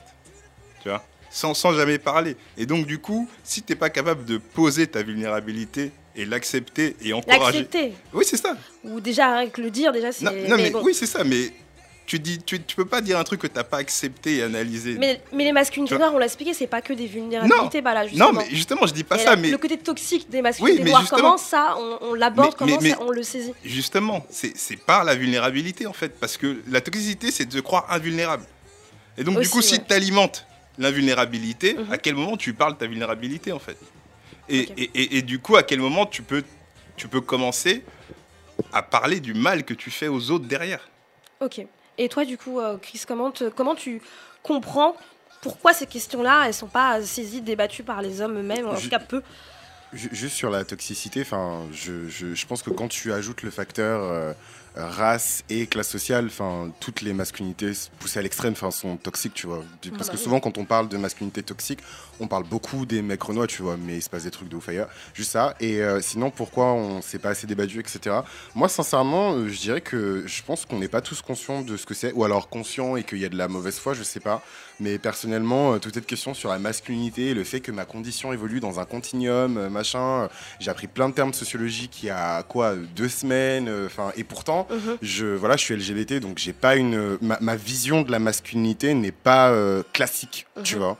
Euh, je me pose plein de questions sur la virilité, surtout sur le, le, le, le- pas le faciès, mais euh, tu vois, le, non, mais le fait qu'il y a tout ce truc en fait, tu vois, chez LGBT, d'être straight passing ou pas en fait. Est-ce que tu straight fais, passing, ça veut dire. est-ce que tu fais, est-ce que tu peux passer pour hétéro ou pas en fait, Mm. tu vois? Et ça, ça fait une grosse différence Qu'est-ce que ça veut dire ça? ben, en gros, quoi, ça? est-ce que tu peux te fondre dans un groupe Mm, mm. d'hétéros avec leur code, euh, leur, euh, tu vois, leur démarche, je sais Être pas. hétéro, leur- ça veut dire quoi Être viril? Être- Dans les codes a- de... moi, pour moi, c'est plus que ça en fait. C'est les codes, c'est le comportement, c'est peut-être la musique que tu écoutes. En fait, c'est pas juste le, le- le corps en fait, tu vois. Mais en gros, est-ce que tu es straight passing ou pas? Et en fait, il y a toute cette question là. Et, euh, et, et pourquoi c'est pas débattu? Moi, je pense que dans, dans les débats en fait qu'il y a aujourd'hui, tu vois, sur euh, la masculinité, il- en tout cas, moi personnellement, je trouve qu'il y a une vraie cacophonie Mhm. et que j'arrive pas forcément à décoder euh, tout, tout, tout ce qui se dit, tu vois. J'entends beaucoup de fuck le patriarcat, euh, fuck le masculinisme, fuck le pénis, fuck this niggas, tu vois. Euh, donc des, des, des réactions, en fait, tu vois. Ou alors des causes, ou alors des conséquences, tu vois. Et l'entre-deux, je le vois pas ou je l'entends pas. Et sans vouloir faire genre du shout-out dans tous les shout-out, mais en écoutant justement le podcast que tu as cité euh, un peu plus tôt euh, dans, dans l'émission Les couilles sur la table, c'est vraiment le moment où je me suis posé et j'ai vu genre l'entre-deux des causes et des conséquences. Tu vois, une discussion où tu as des mecs qui disent voilà, euh, il se passe ci, il se passe ça, mes expériences, ceci, cela. Et je veux pas être pessimiste, mais avoir ce degré d'intimité, réussir à créer un environnement où des mecs se livrent et, et- et parlent de leur vulnérabilité, enfin moi en tout cas en tant que mec je, je, je trouve ça super euh, ambitieux quoi je sais même pas si c'est possible parce que comme le disait Bala l'entre-soi entre mecs c'est pas pour parler de tes faiblesses c'est pour dire ouais voilà j'ai baisé tel nanana et c'est enfin c'est pareil chez les enfin chez les LGBT tu vois quand tu te retrouves entre potes et tout Mm. machin tu parles de tes expériences de tes machins et justement tu essaies de reconstruire ta virilité qui a été peut-être meurtrie par euh, telle ou telle euh, expérience tu vois et c'est pas forcément pour parler euh, de vulnérabilité ou de faiblesse tu vois Du coup, euh, c'était pessimiste, mais du coup, donc la question, euh, elle serait- comment elle peut atteindre euh, le débat euh, mainstream Comment elle peut être beaucoup plus saisie par tout le monde Alors que c'est une question essentielle parce que c'est le patriarcat, c'est l'hétéronormativité, c'est comment on Non, fait mais pour en- que. en- encore une fois, tu vois, je suis pessimiste. Ouais, bah ouais, je mais, mais je rejoins Roda, tu vois. Il y a beaucoup de gens qui, qui- mais- qui sont. Je rejoins Roda parce qu'il y a beaucoup de gens qui sont très confortables dans, dans, cette, dans cette position, tu vois. Euh, et, et ce confort, en fait, quand tu es confortable, même moi, en fait, en préparant le sujet, tu vois, euh, j'ai pas tout de suite pensé à, à- au fait que, en tant que mec, même si je suis LGBT, je reste un mec et j'ai des privilèges, en fait. Et je peux heurter euh, des femmes, etc., tu vois. Mm. Donc c'est cette position de confort qui fait que ben, t'as pas forcément envie de, de, de te poser, de dire ah ben voilà, il y a ce truc qui, qui, qui, qui va pas, tu vois, ça crée un silence qui, qui rend le truc, euh, enfin c'est pas propice quoi. Non, pour moi, en fait, il va On va falloir. ça, En fait, il va falloir faire des coming out. Oui, Tout c'est ça en simplement, fait. c'est- c'est- il va falloir faire des coming out Coming masculins. out de, de, de de masculinité. d'hommes noirs qui racontent, qui saisissent en fait. Mm. Ça va vraiment, c'est vraiment sortir du placard de la masculinité en fait. Ouais, faudrait créer c'est un- ça qui, Ouais, c'est Roda, par ça en fait. comment tu penses que cette, euh, cette euh, question essentielle, elle, euh, elle, peut- elle peut être, elle peut atteindre le débat mainstream? Comment, pourquoi elle a. Enfin, moi je dirais. le mot de la fin. Euh, bah, en fait, moi je dirais que, bah, la raison pour laquelle peut-être qu'elle n'atteint pas les cibles, je pensais en fait à toutes les références que tu as citées, donc je pensais au livre de Leonora Miano, euh, au film de Alice Diop euh, Vers, la tendresse, j'ai pensé à les masculinités noires sur Case Rebelle, il y a eu une, toute une série Ouais. de mas- Ouais, sur les masculinités noires sur Case Rebelle, euh, ou le podcast aussi euh, Les couilles sur la table, mais le coup, les couilles sur la table après ça parlait de... euh, Il y a juste eu un podcast avec des hommes noirs qui Mm. parlaient de leur expérience, mais du coup c'était des hommes qui ont écrit dans le livre de, euh, de, de Miano. de ouais. Léonora qui, ont contribué, qui, ont, contri- qui ont contribué au livre. euh, et en fait, je me suis dit que euh, le point commun, en tout cas, de, toutes ces, euh, de tout ce qui a été produit euh, jus- jusqu'à maintenant, c'est euh, que ça c'est fait par des femmes noires euh, pour donner la parole des femmes noires ou peut-être bah, Victoire Chagnon, mais du coup Mhm. elle parle de- d'une démarche de femmes noires euh, pour donner la parole en fait aux, aux hommes noirs et qu'on est à chaque fois dans des schémas où tu as des hommes noirs qui sont euh, positionnés en victimes du système Ouais. seuls Ouais. et euh, tu vois et on pourrait presque croire que hors du système le problème de la masculinité noire ne se pose pas tu vois Grave. parce, parce que franchement je, je le dis Ouais. parce que j'ai écouté enfin pour préparer le sujet j'ai écouté plein de trucs j'ai lu plein de trucs Hmm. j'ai lu toute la série chez Masculinité Noire sur euh, Case Rebelle et je me suis dit à chaque fois en fait c'est vraiment où on prend un homme on dit bon c'est quoi? C'est ce que vous dites en fait c'est cette question de vulnérabilité c'est ça en fait Mais le problème, c'est que ça le en fait sauf ça- que j'ai l'impression que assez. tu vois c'est pas euh, parce que tu vois je pensais aussi au titre euh, Marianne et le garçon noir et je me dis Marianne et le garçon noir en fait c'est pas comme euh, les titres euh, des, des, des, des bouquins de Bell Hooks où elle dit oui elle parle de elle dit black men and masculinity elle dit euh, C'est tout de suite un rapport avec. la, la volonté, il y a un livre qui s'appelle The Will to Change de Bell Hooks aussi qui parle de masculinité où elle dit voilà la volonté de changer, tu vois, men and masculinity, tu vois. Là, on est dans Marianne et le garçon noir. C'est-à-dire Marianne, c'est ça représente la, société française, le système, etc. Donc à chaque fois, on est toujours dans ce truc où euh, les hommes sont un peu positionnés en tant que voilà, Victime. il faut que voilà, il,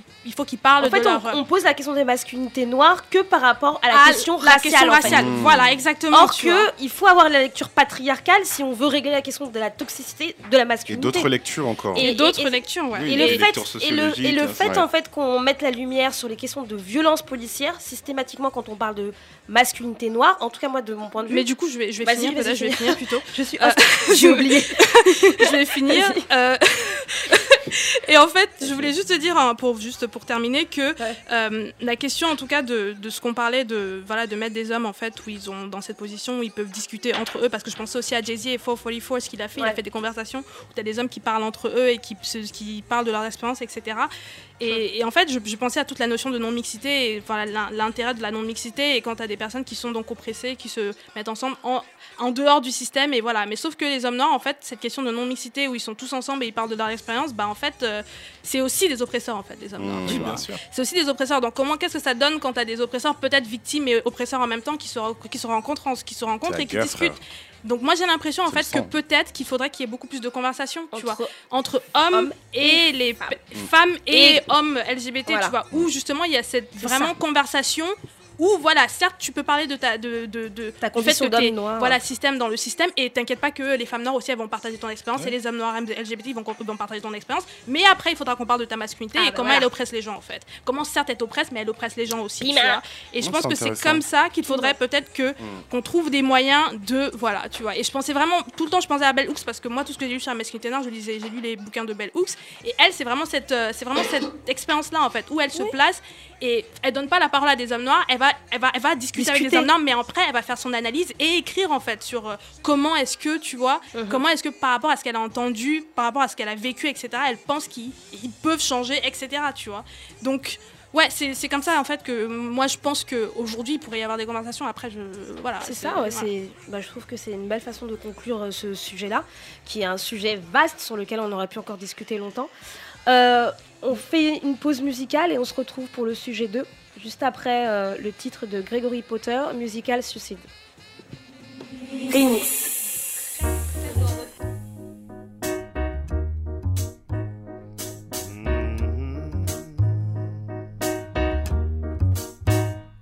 I do not agree. This is not for me. No musical genocide.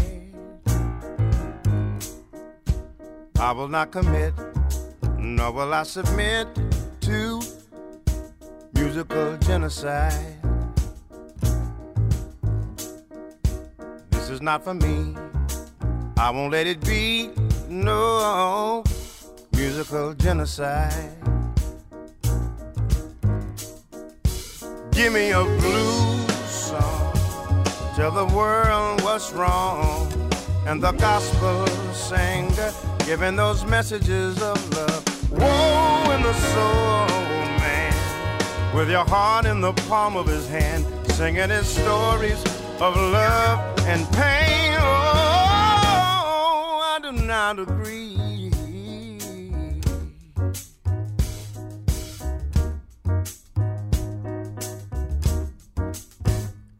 I do not agree. This is not for me. No musical genocide.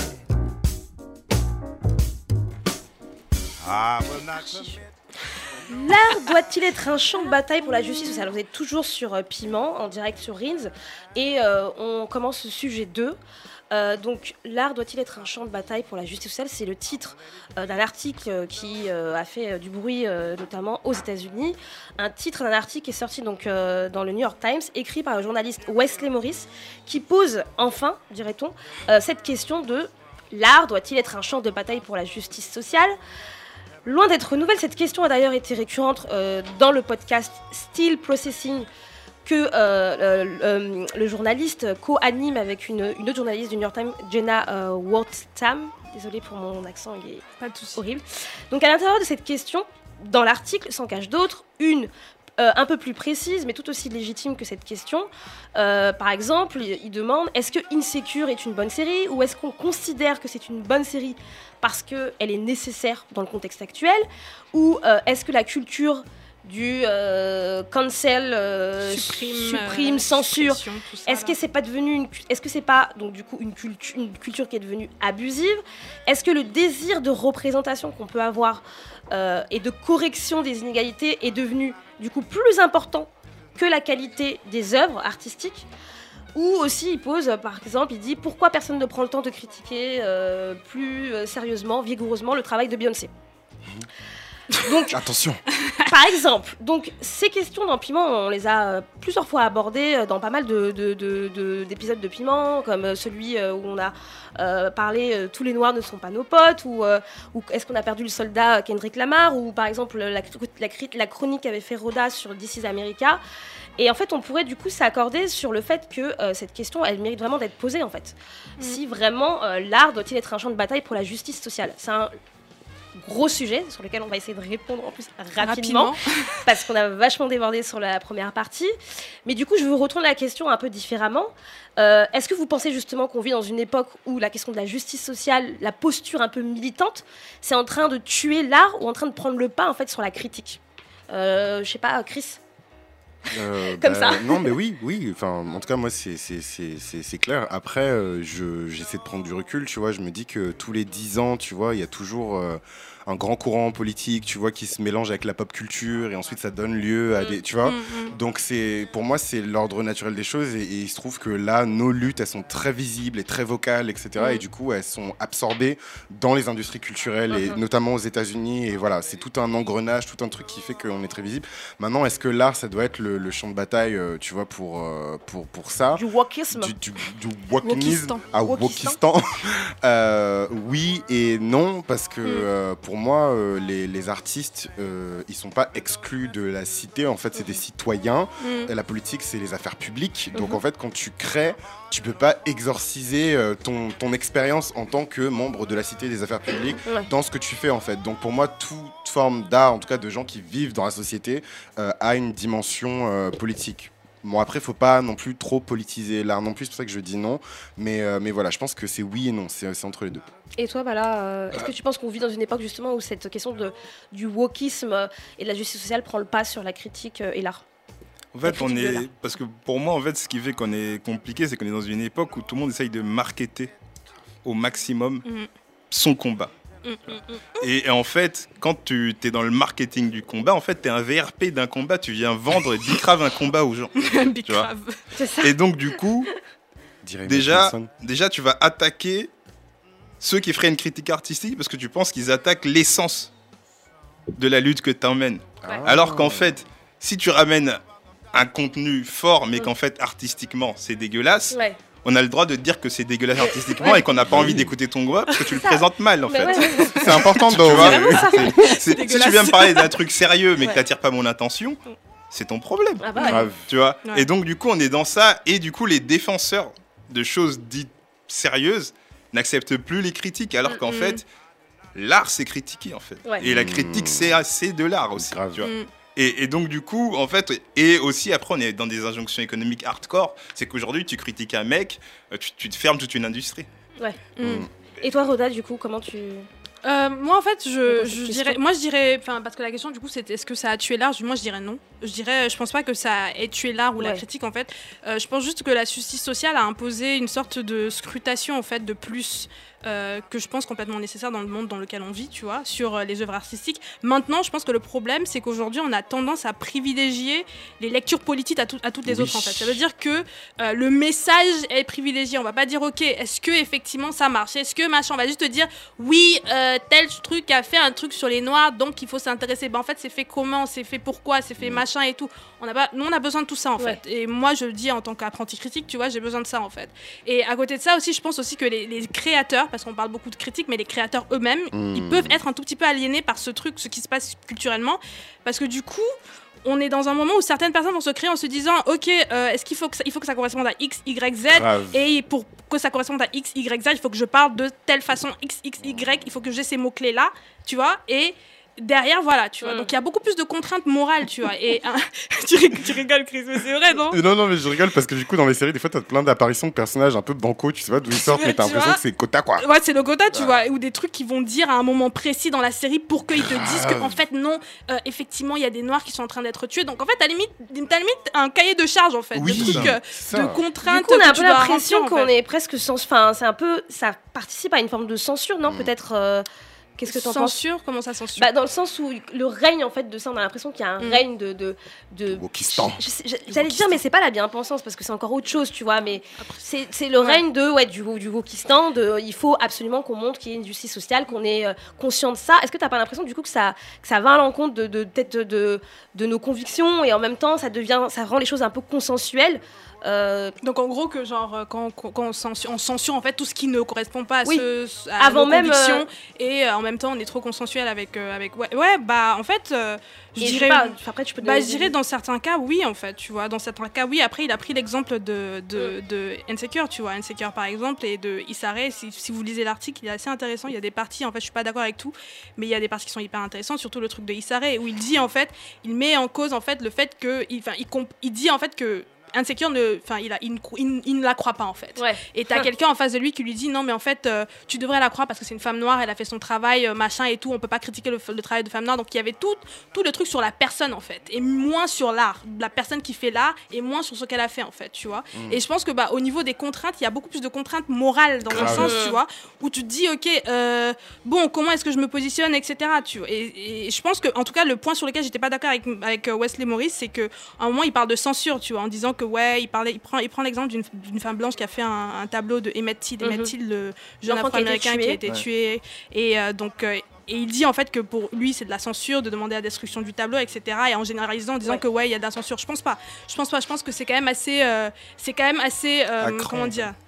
Euh, c'est Équilibré équilibré je dirais. Il y a des gens effectivement qui sont dans cette démarche là il y en a d'autres qui le sont moins tu vois. Lui-même il écrit cet article là ça veut dire bien qu'il y a des gens en fait euh, qui sont capables de euh, comprendre qu'on est dans une situation où il faut faire attention aux œuvres artistiques et moins en fait au- à la personne morale. Mais j'ai plus envie de dire en fait que bah en fait dans ce truc de ouais de censure de tout ce qui ne nous correspond pas euh, juste parce qu'on a vu X ou Y sur internet je pense que c'est on se prive en fait de commentaires critiques tu vois. On se prive euh, de enfin on se prive de tout en fait. On, on peut plus rien, on peut plus rien, on peut plus profiter de On rien. peut plus rien parce dire. que- non. Mais pas ça, ça. tu vois, je vais pas dire ça, tu vois. Mais on ça. peut plus profiter, nous-mêmes, nous-mêmes en tant que noirs euh, politisés, etc., on peut plus profiter de rien parce Ouais. qu'on dit, on a lu que tel a dit truc en 2003, ça veut dire en fait que ce Ah, truc qu'il a fait en cancel. 2015 Cancel. ne correspond pas à ce qu'on va. Mais comment en fait, tu vois, Voilà. genre c'est. Tu as quelque chose à rajouter? Non, non, moi je voulais juste. euh, enfin, J'irai pas jusqu'à parler de censure, mais je vais quand même euh, euh, rebondir sur ce que disait Roda, sur le fait que euh, on se concentre plus sur euh, le créateur que sur la création, tu vois.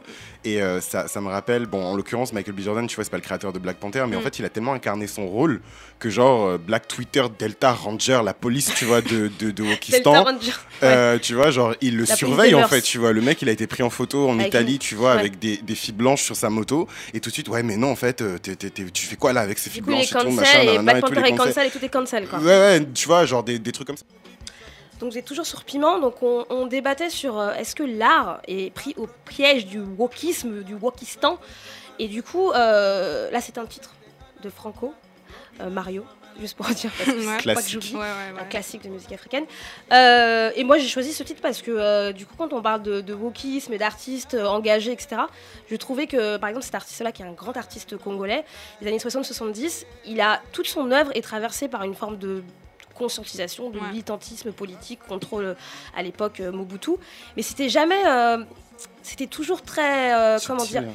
plus que subtil en fait, c'était que des métaphores. Par exemple, cette chanson, c'est une métaphore en fait de euh, contre Mobutu, mais c'est c'est pas, il faut vraiment le comprendre. C'est vraiment. C'est un Voilà. implicite. ouais. Et je trouvais, voilà, c'est pour ça que j'ai choisi ce titre-là. Mm. Mais du coup, on va terminer ce, ce, ce- ce sujet-là sur euh, le sur euh, l'art pris au piège du wokisme. Et euh, la question que je vous- j'ai envie de vous poser, du coup, c'est quelles sont du coup les recommandations? Comment vous pensez qu'on peut aborder du coup les œuvres aujourd'hui de manière critique? Parce qu'il le faut justement, comme vous l'avez dit en première partie, sans être juste du coup aveuglé par, euh, par ces envies de justice sociale. Et je posais la question à Bala, comment tu penses que qu'on peut comment comment faire pour y échapper? Et quelles seraient les recommandations du coup pour pouvoir euh, Pour moi, tout ce que tu crées t'appartient à un mouvement, à des canons esthétiques, des Mm, codes en fait. mm. Il faut revenir à la base en fait. Mmh. Un texte, s'il est mal écrit, c'est nul. Voilà. même si, vois même si Si- ça défend non, mais- Bala, non, même si mais- ça défend Bala Voilà, on s'en- bat les couilles, c'est Ah ouais, nul. Tu vois Euh, Tu chantes, t'es pas sur le beat, t'es off beat, pas. Même si tu hype et que c'est ton voisin, c'est mort. On s'en fout. Ah. Tu vois Euh, C'est ça le problème, c'est que en fait, on a réussi à créer des, des- des codes, des, des trucs dans lesquels il faut rentrer, des aptitudes, Ouais. tu vois. Mmh. Parce que pour moi, la- le talent de quelqu'un, c'est sa part de divinité, tu vois. Ouais. Et donc, du coup, en fait, cherche ta part de divinité, mais si c'est pas dans ça, sors. en Ouais, fait. sors. Et euh, montrons, montrons la porte aux gens gentiment, et en étant vraiment dans la critique artistique et en reprenant les codes, les canons dans lesquels les gens s'inscrivent. En fait, on a, on a, des, on a des outils pour mesurer, on a des trucs pour mettre des notes, évaluer. Euh, dire voilà ça à tel endroit on a été surpris euh, là il est très bon ça c'est ça, ça ça pêche et tout etc faut juste revenir aux fondamentaux Faut en fait. réhabiter, la base, quoi. Euh, et toi, Chris, comment quelles Euh, moi, du, coup les recommandations pour pouvoir aborder euh, Moi, je, je vais pas faire le gourou, mais je suis assez d'accord avec, euh, avec Balash sur cette notion de, divinité, en fait, de, de sortir un peu, tu vois, de cette vision marchande, en fait, de l'art, où tu viens, tu as un besoin de tel truc, tu viens, tu consommes, ensuite, tu vois, tu, tu, tu vends, tu reviens, tu consommes, machin, nanana, et peut-être essayer de se connecter plus, tu vois, et, d'avoir vraiment une approche qui est moins mercantile, tu vois, genre, euh, euh, euh, et d'arrêter de, de, de consommer, enfin, Mm.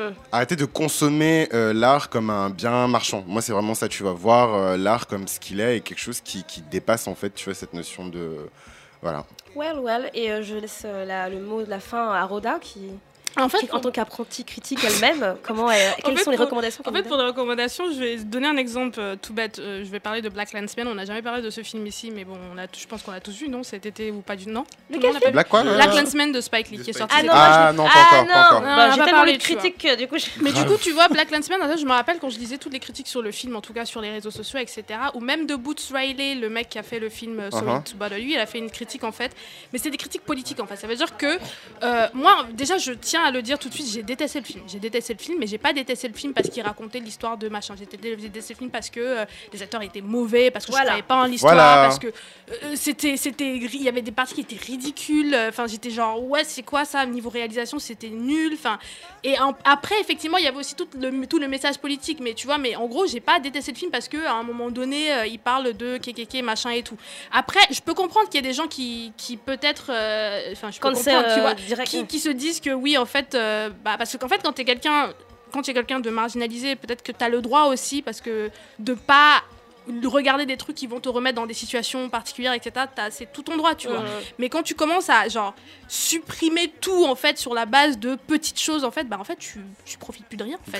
Grave. Tu- te, tu te mets dans une bulle en fait où il y a que des trucs en fait qui sont hyper consensuels par rapport à ce que tu penses en fait et voilà mais pour mes recommandations en gros et c'est c'est juste pour dire que euh, enfin pour mes recommandations pardon euh, je pense qu'il faudrait ne pas voir la justice sociale comme une finalité en fait dans le sens où il y a des choses en fait qui se font et en fait ça n'a pas besoin de correspondre à X ou Y ça n'a pas besoin de vouloir corriger des inégalités etc Ouais. des fois en fait c'est bon tu peux être Oui. noir et pas vouloir corriger enfin tu vois genre Oui, euh, t'as t'as le droit en fait tu Oui, vois t'as le droit de pas faire euh, Oui. de l'art en fait t'as besoin de chanter sur euh, je sais pas l'amour le sexe des trucs en fait qui ont rien à voir avec euh, ouais les les les, enfin les on appelle ça les positions euh, sociales, dans la Sociales, société, etc Ouais. et je pense qu'il faut aussi penser aux histoires et pas toujours au message, tu vois. Genre, ok, tu as ce message-là, ok, mais pense à l'histoire en gros. Le message, ça devrait pas être ce qui va te faire créer un film. Ce qui va te faire créer un film, ça devrait être, bah, tu aimes faire des films en fait. Tu aimes faire des films. Maintenant, ce message, ce, ce- faire un film sur ce sujet-là, peut-être, tu vois. Mais à la base, c'est d'abord le film, la- la- le moyen qui est important.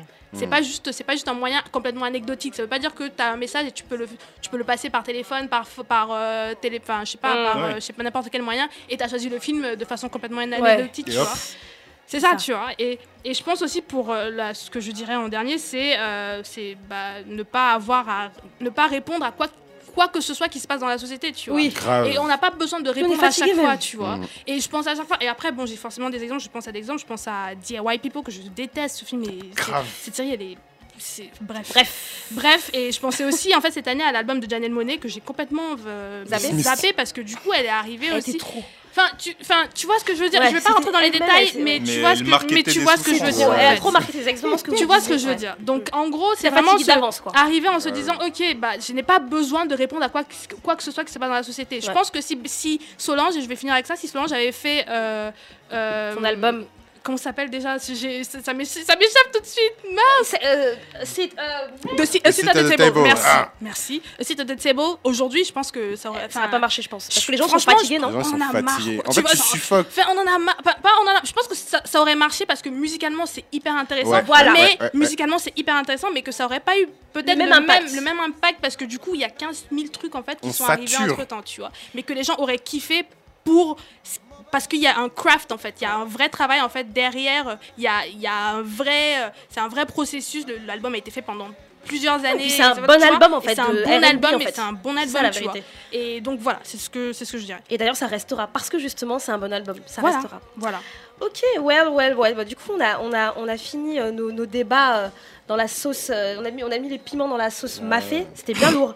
Euh, du coup, on va C'est terminer. la mafé ou c'est le. Non, c'est le mafé. C'est un mafé. Ouais, c'est un C'est mafé. c'est un mafé Ah oui, Ouais, c'est un, mafé. un Ah, mafé. c'est trop lourd là. Eh, C'était lourd. T'as vu comment c'était lourd? C'était un mafé. J'avoue, toi il fait aussi. lourd aussi dans le studio. C'était lourd. On est dans le mafé. Donc du coup, la sauce Dedans. est terminée, mais bon, on va quand même terminer par un petit cube magie. hein. vous savez, le truc qui est petit, Ouais, simple, efficace, Ouais. qui donne du goût à la sauce. Mais attention, qui favorise aussi les risques d'hypertension et de diabète. hein. Euh, juste après le jingle.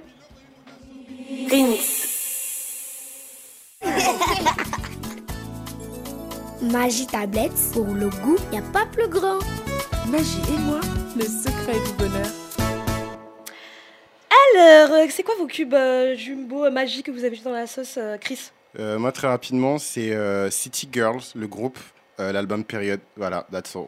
Ok, d'accord. Et toi, Palin Euh, moi, il y a pas mal de trucs, mais je dirais là, ouais, ça va être un album de l'album de Dinos, un rappeur euh, français Mhm. de, de la Courneuve, je crois, Ouais. et euh, qui est vraiment un, un projet que je trouvais super intéressant et que j'invite les gens à écouter. Et dernièrement, il a fait un freestyle aussi avec euh, Oxmo, Lino et tout, et c'est vraiment un C'est mec, lourd. mec très fort. Ok. Et toi, Roda Bah, je, je m'attendais pas à ce que tout le monde propose de la musique, mais du coup, moi aussi, j'ai de la musique. Ouais. Et euh, je proposerais en fait euh, Choker, c'est un artiste de RB que j'ai découvert euh, récemment. Euh, il a un album qui s'appelle Honey Bloom qui est vraiment vraiment intéressant en fait il y aura des je pense qu'il y a des personnes qui penseront directement à Frank Ocean mais en fait il a vraiment un Mmh. style qui est très il a un R&B qui est très expérimental en fait et qui si je pourrais comparer au niveau des productions à quelqu'un je penserais à Travis Scott dans le sens où tu écoutes Ah. un son et tu as l'impression qu'il y en a trois à Ouais, l'intérieur tu vois l'intérieur. ouais. C'est commode. du- ça. voilà, c'est ça, tu vois. Donc euh, voilà, c'est c'est l'album que je conseille et euh, c'est un très très très bon petit. Il est tout jeune euh, et euh, voilà. Ok, bah écoutez, merci à tous en tout cas euh, pour, euh, pour cette émission Bah, qui, merci, qui. Merci se à toi pour finit. Merci. Évidemment, vous pouvez nous retrouver sur les réseaux sociaux, Instagram, Twitter, Facebook, Piment écrit avec 4 i. Et on est aussi sur Apple Podcast, donc mettez-nous des notes s'il Et vous sur plaît. Spotify. Et maintenant. désormais sur Spotify, non, on est trop, on est trop en avance, on est pas sur YouTube. Évidemment, on se retrouve dans deux semaines pour la prochaine émission. C'est toujours en direct sur Rins. On fait un big up à Célia qui n'était pas là aujourd'hui, Totalement. hein, qui, qui est euh, Coincé la- entre des voitures. ouais, ou je ne sais même pas. Quelque mais, part. mais big up à Célia. Et puis évidemment, vous pouvez continuer euh, euh, à, à nous envoyer euh, Par pas, mail, par mail euh, ce que vous avez envie de nous Commenter envoyer. aussi. La dernière fois, on a Et, pour toutes les personnes, pour toutes les personnes qui ont eu des t-shirts, euh, envoyez-nous vos photos. euh, Ouais. Envoyez-nous vos photos et puis vous pouvez, si vous voilà les t-shirts, euh, tote bag, vous pouvez ouais. commander, nous envoyer euh, par mail à émissionpiment@gmail.com et je vais laisser l'antenne à euh, euh, DJ Miss Mac qui est là, qui est en direct avec nous, euh, qu'on peut retrouver aussi sur les réseaux sociaux, sur Instagram et c'est son, euh, c'est mix sur Mixcloud. Bah c'est à elle, à toi Miss Mac. My bitch drive all white. Couldn't hit it if you niggas had aim. Lanes can't call and you lame. You had it and you lost it, all the shine. I can buy a Billy, don't talk to me. For a show 150, don't talk to me. You ain't never help your mans, don't talk to me. You just follow all the trends, don't talk to me. I set the bar, I'm the fucking bar. Look in the sky, I'm a fucking star. I don't fall in love cause I be loving hard. Do everything like my shirt, it's a large. I don't care, I cross a ghost. Got two cribs and two states, I be doing the most. I got white folks' money that I won't blow. And if you ask why, cause the white folks don't. Big bank, tight, low bank, bank. Big bank, tight, low bank, bank. Type of money you gon' need a sight. Type of money you gon' need to buy. From the hood, this type of money make you stay away. Type of money she gon' let you put. You're such a fucking hoe. I love it. You're such a fucking hoe. I love it. You're such a fucking hoe. I love it. Your boyfriend is a dork. Make loving. Ghost. Fucked that bitch up out in London. Then I fucked up on her cousin or her sister. I don't know nothing. And my niggas getting ignorant like a lighter, bitch. We ignorant. All this water on my neck look like I fell when I went fishing. So much diamonds on my bust now. Ooh, fuck. What's the time? Oh, yeah. Me and smoke, perp, sipping, drain. Ooh, fuck. She take lines. You're such a fucking hoe. I love it. You're such a fucking hoe. I love it. You're such a fucking hoe. When the first time they asked you, you want sparkling or still? Are you trying to act like you was drinking sparkling water before you came out here? You're such a fucking, I'm a sick fuck, I like a quick fuck. I'm a sick fuck, I like a quick fuck. I'm a sick fuck, I like a quick fuck. I'm a sick fuck, I like a quick fuck. I'm a sick fuck, I like a quick fuck. I like my dick suck. I buy you a sick truck, I buy you some new tits, I get you that nip tuck. How you start a family, the condom slipped up. I'm a sick fuck, I'm inappropriate. I like hearing stories, I like that whole shit. I wanna hear more shit, I like the whole shit. Send me some more shit, you trifling hoe, bitch. You're such a fucking hoe. I love it. You're such a fucking hoe. I love it. You know, they, they couldn't say the shit they want to say. They had the fake orgasms and shit. We can tell niggas today, hey, I wanna come, motherfucker. Distance between us. Oh yeah, oh yeah, oh yeah, oh yeah. Roll tide like crimson. That's how I like my baby. Like I like my chicken. Oh yeah, oh yeah, closer to me. So much distance between us. Distance between our bodies. So much distance between us. Distance between our bodies. So much distance between us. Hit me on the floor, have me up late night talking like a smooth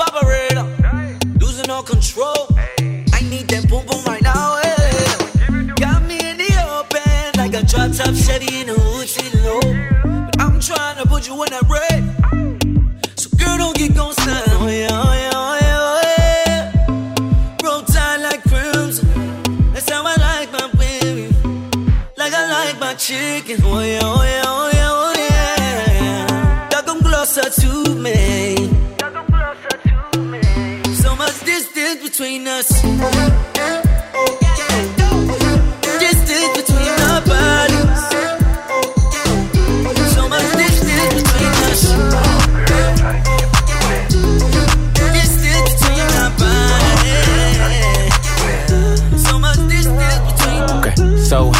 Looking at my rolly time. Fuck the ones, gotta call him for the seventh time. So sincere, but don't get out of line. AI and it's prime harden at the line. Swish, do, do it on me all night. Yeah, I wanna bust it down till it's daylight. How you keep your toes white and the pussy tight? Oh, the 42 got you feeling nice. Oh, Kawasaki bout it like a bike. Rich, stretch, shake, rich, you know what I like. girl Go going overtime. Girl, you look good, won't you? You know the line. Come, girl, I'm trying to get your pussy wet. Back, that ass. Back, back that ass. Girl, you look good when you back that ass. Come, girl, I'm trying get pussy wet. Back, back that ass. Uh, back, back that ass. Girl, you look good, make me spend that cash. Finger fucking money, finger banger to the honey.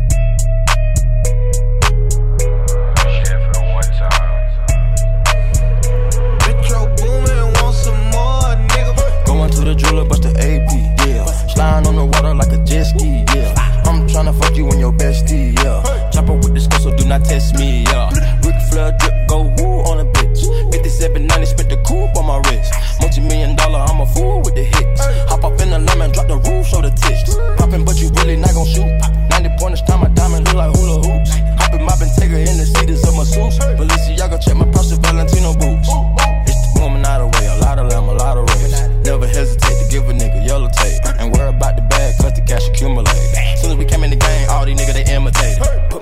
On it, then I put my grind on it. Put the iron on them if a nigga my opponent. My code 500, I don't put no miles on it. I was running wild, homie, with about 100 thou on me.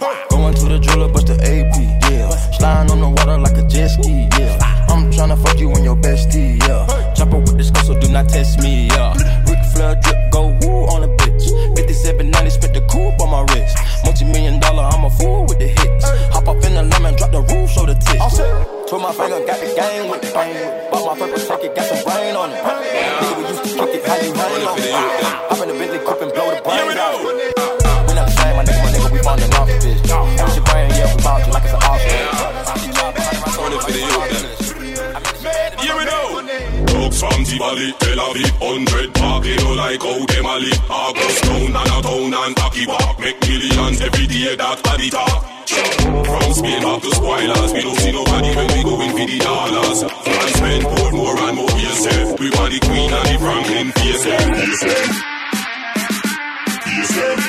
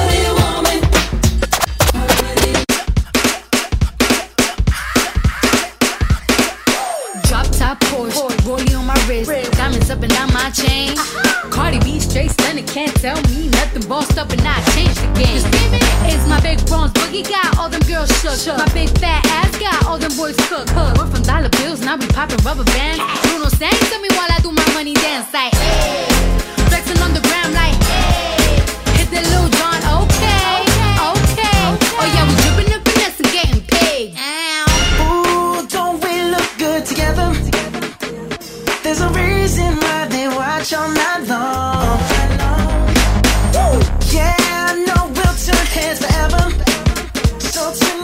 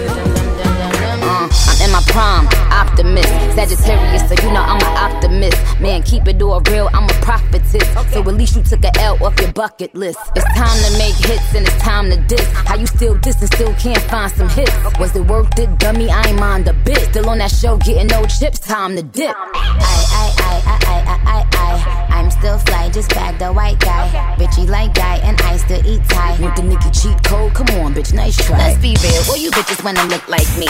Wanna be in demand, get booked like me. Wanna run up in the lab and cook like me. But ain't near you hoes, pussy good like me. Pussy so good as ex wanna still fight me. They so pretty, bitches wish they could slice me. She just mad cause he never bought a ice like me. I cut all my niggas off, but they would still wife me. Rap bitches tell a team, make them like Barbie. Had to come off IG so they can't stalk me. All they do is copy, look, still music basic too. Want to see what bitches do when they lose the blueprint. I mean a pinprint, I'll let it sink in. I spoke to Jay the other day, still a kingpin. He's still the only nigga that I would've signed to. If I ain't signed away, ain't perfectly designed crew. Cause we the big three, don't need a big speech. We made the biggest impact, check the spreadsheet. That's Lil Weezy, the Barbie, and Drizzy Drake. Niggas getting more cheese, kissy face. I'm a bad bitch, fuck the bitch. Bitch get slick, I'ma cut the bitch. I'm a bad bitch, suck some dick. If that bitch gets slick, I'll cut the bitch.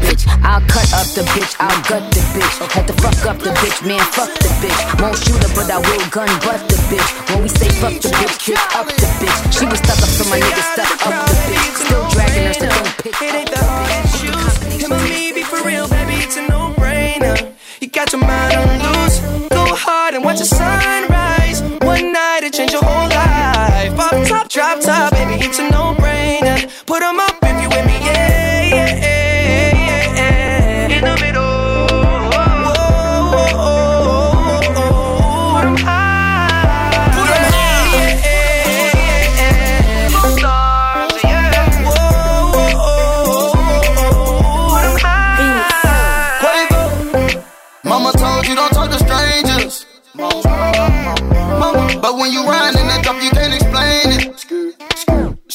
What you've been waiting on this whole time?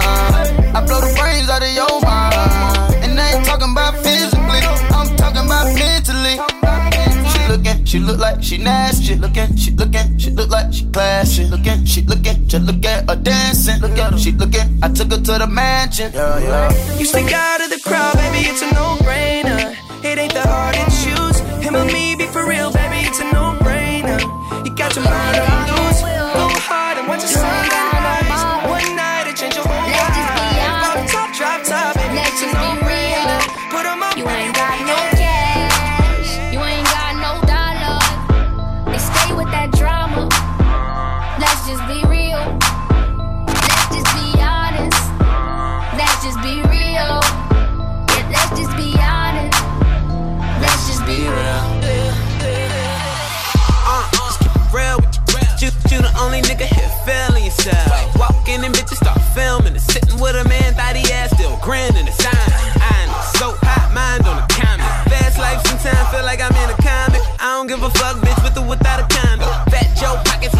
A recliner. I'm in this. Representing West Side. A lot of people try to tell me I'm the next guy. Back gang got it tatted by my left eye. Chain gang over here, no neckties.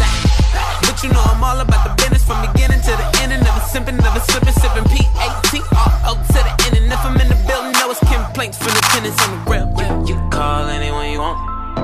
I'ma kill them all better on. Shit, we the only ones that stunt now. Let's just be real. Just be honest. Let's just be real. Let's just be honest. We all know the deal. So let's just be honest. Let's just be real. Just a bit of sport. Each day I grow some more. I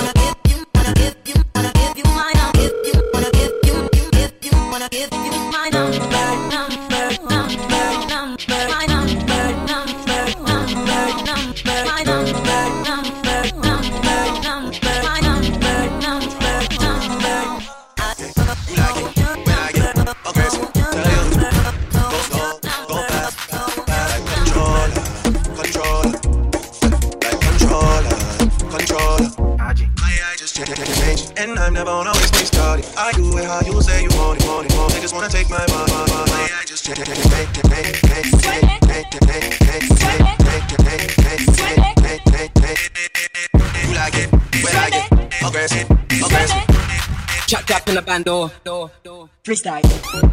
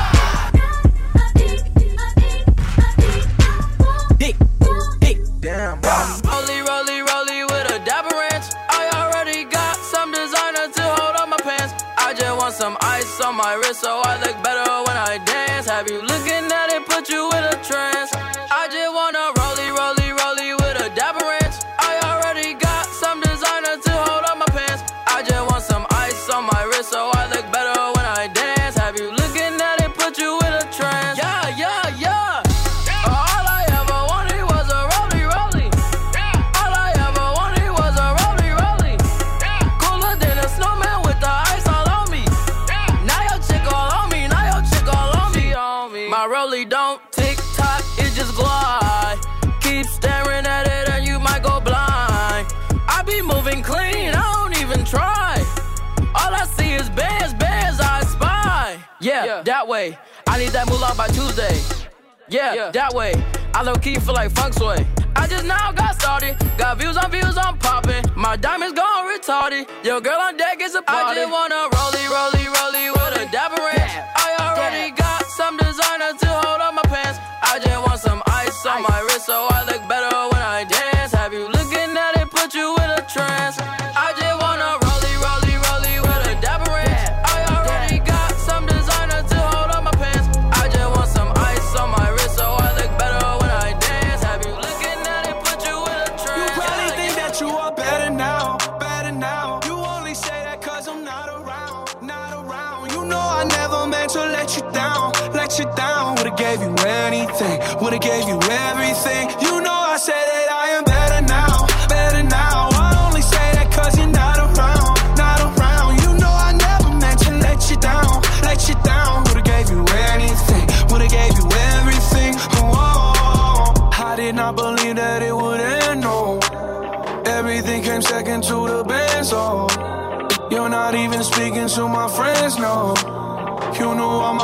my uncles and my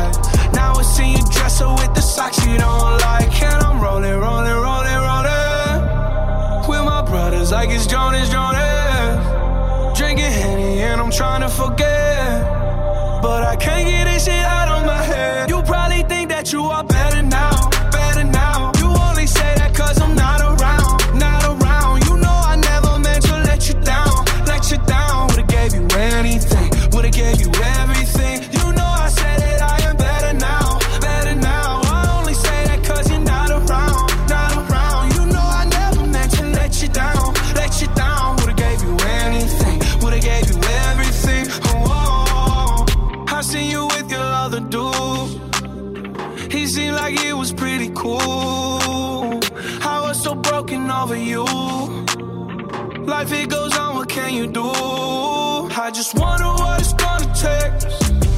Another foreign or a bigger change. Because no matter how my life has changed, I keep on looking back on better days. You probably think that you are better now, better now. You only say that cause I'm not around, not around. You know I never meant to let you down, let you down. Would've gave you anything, would've gave you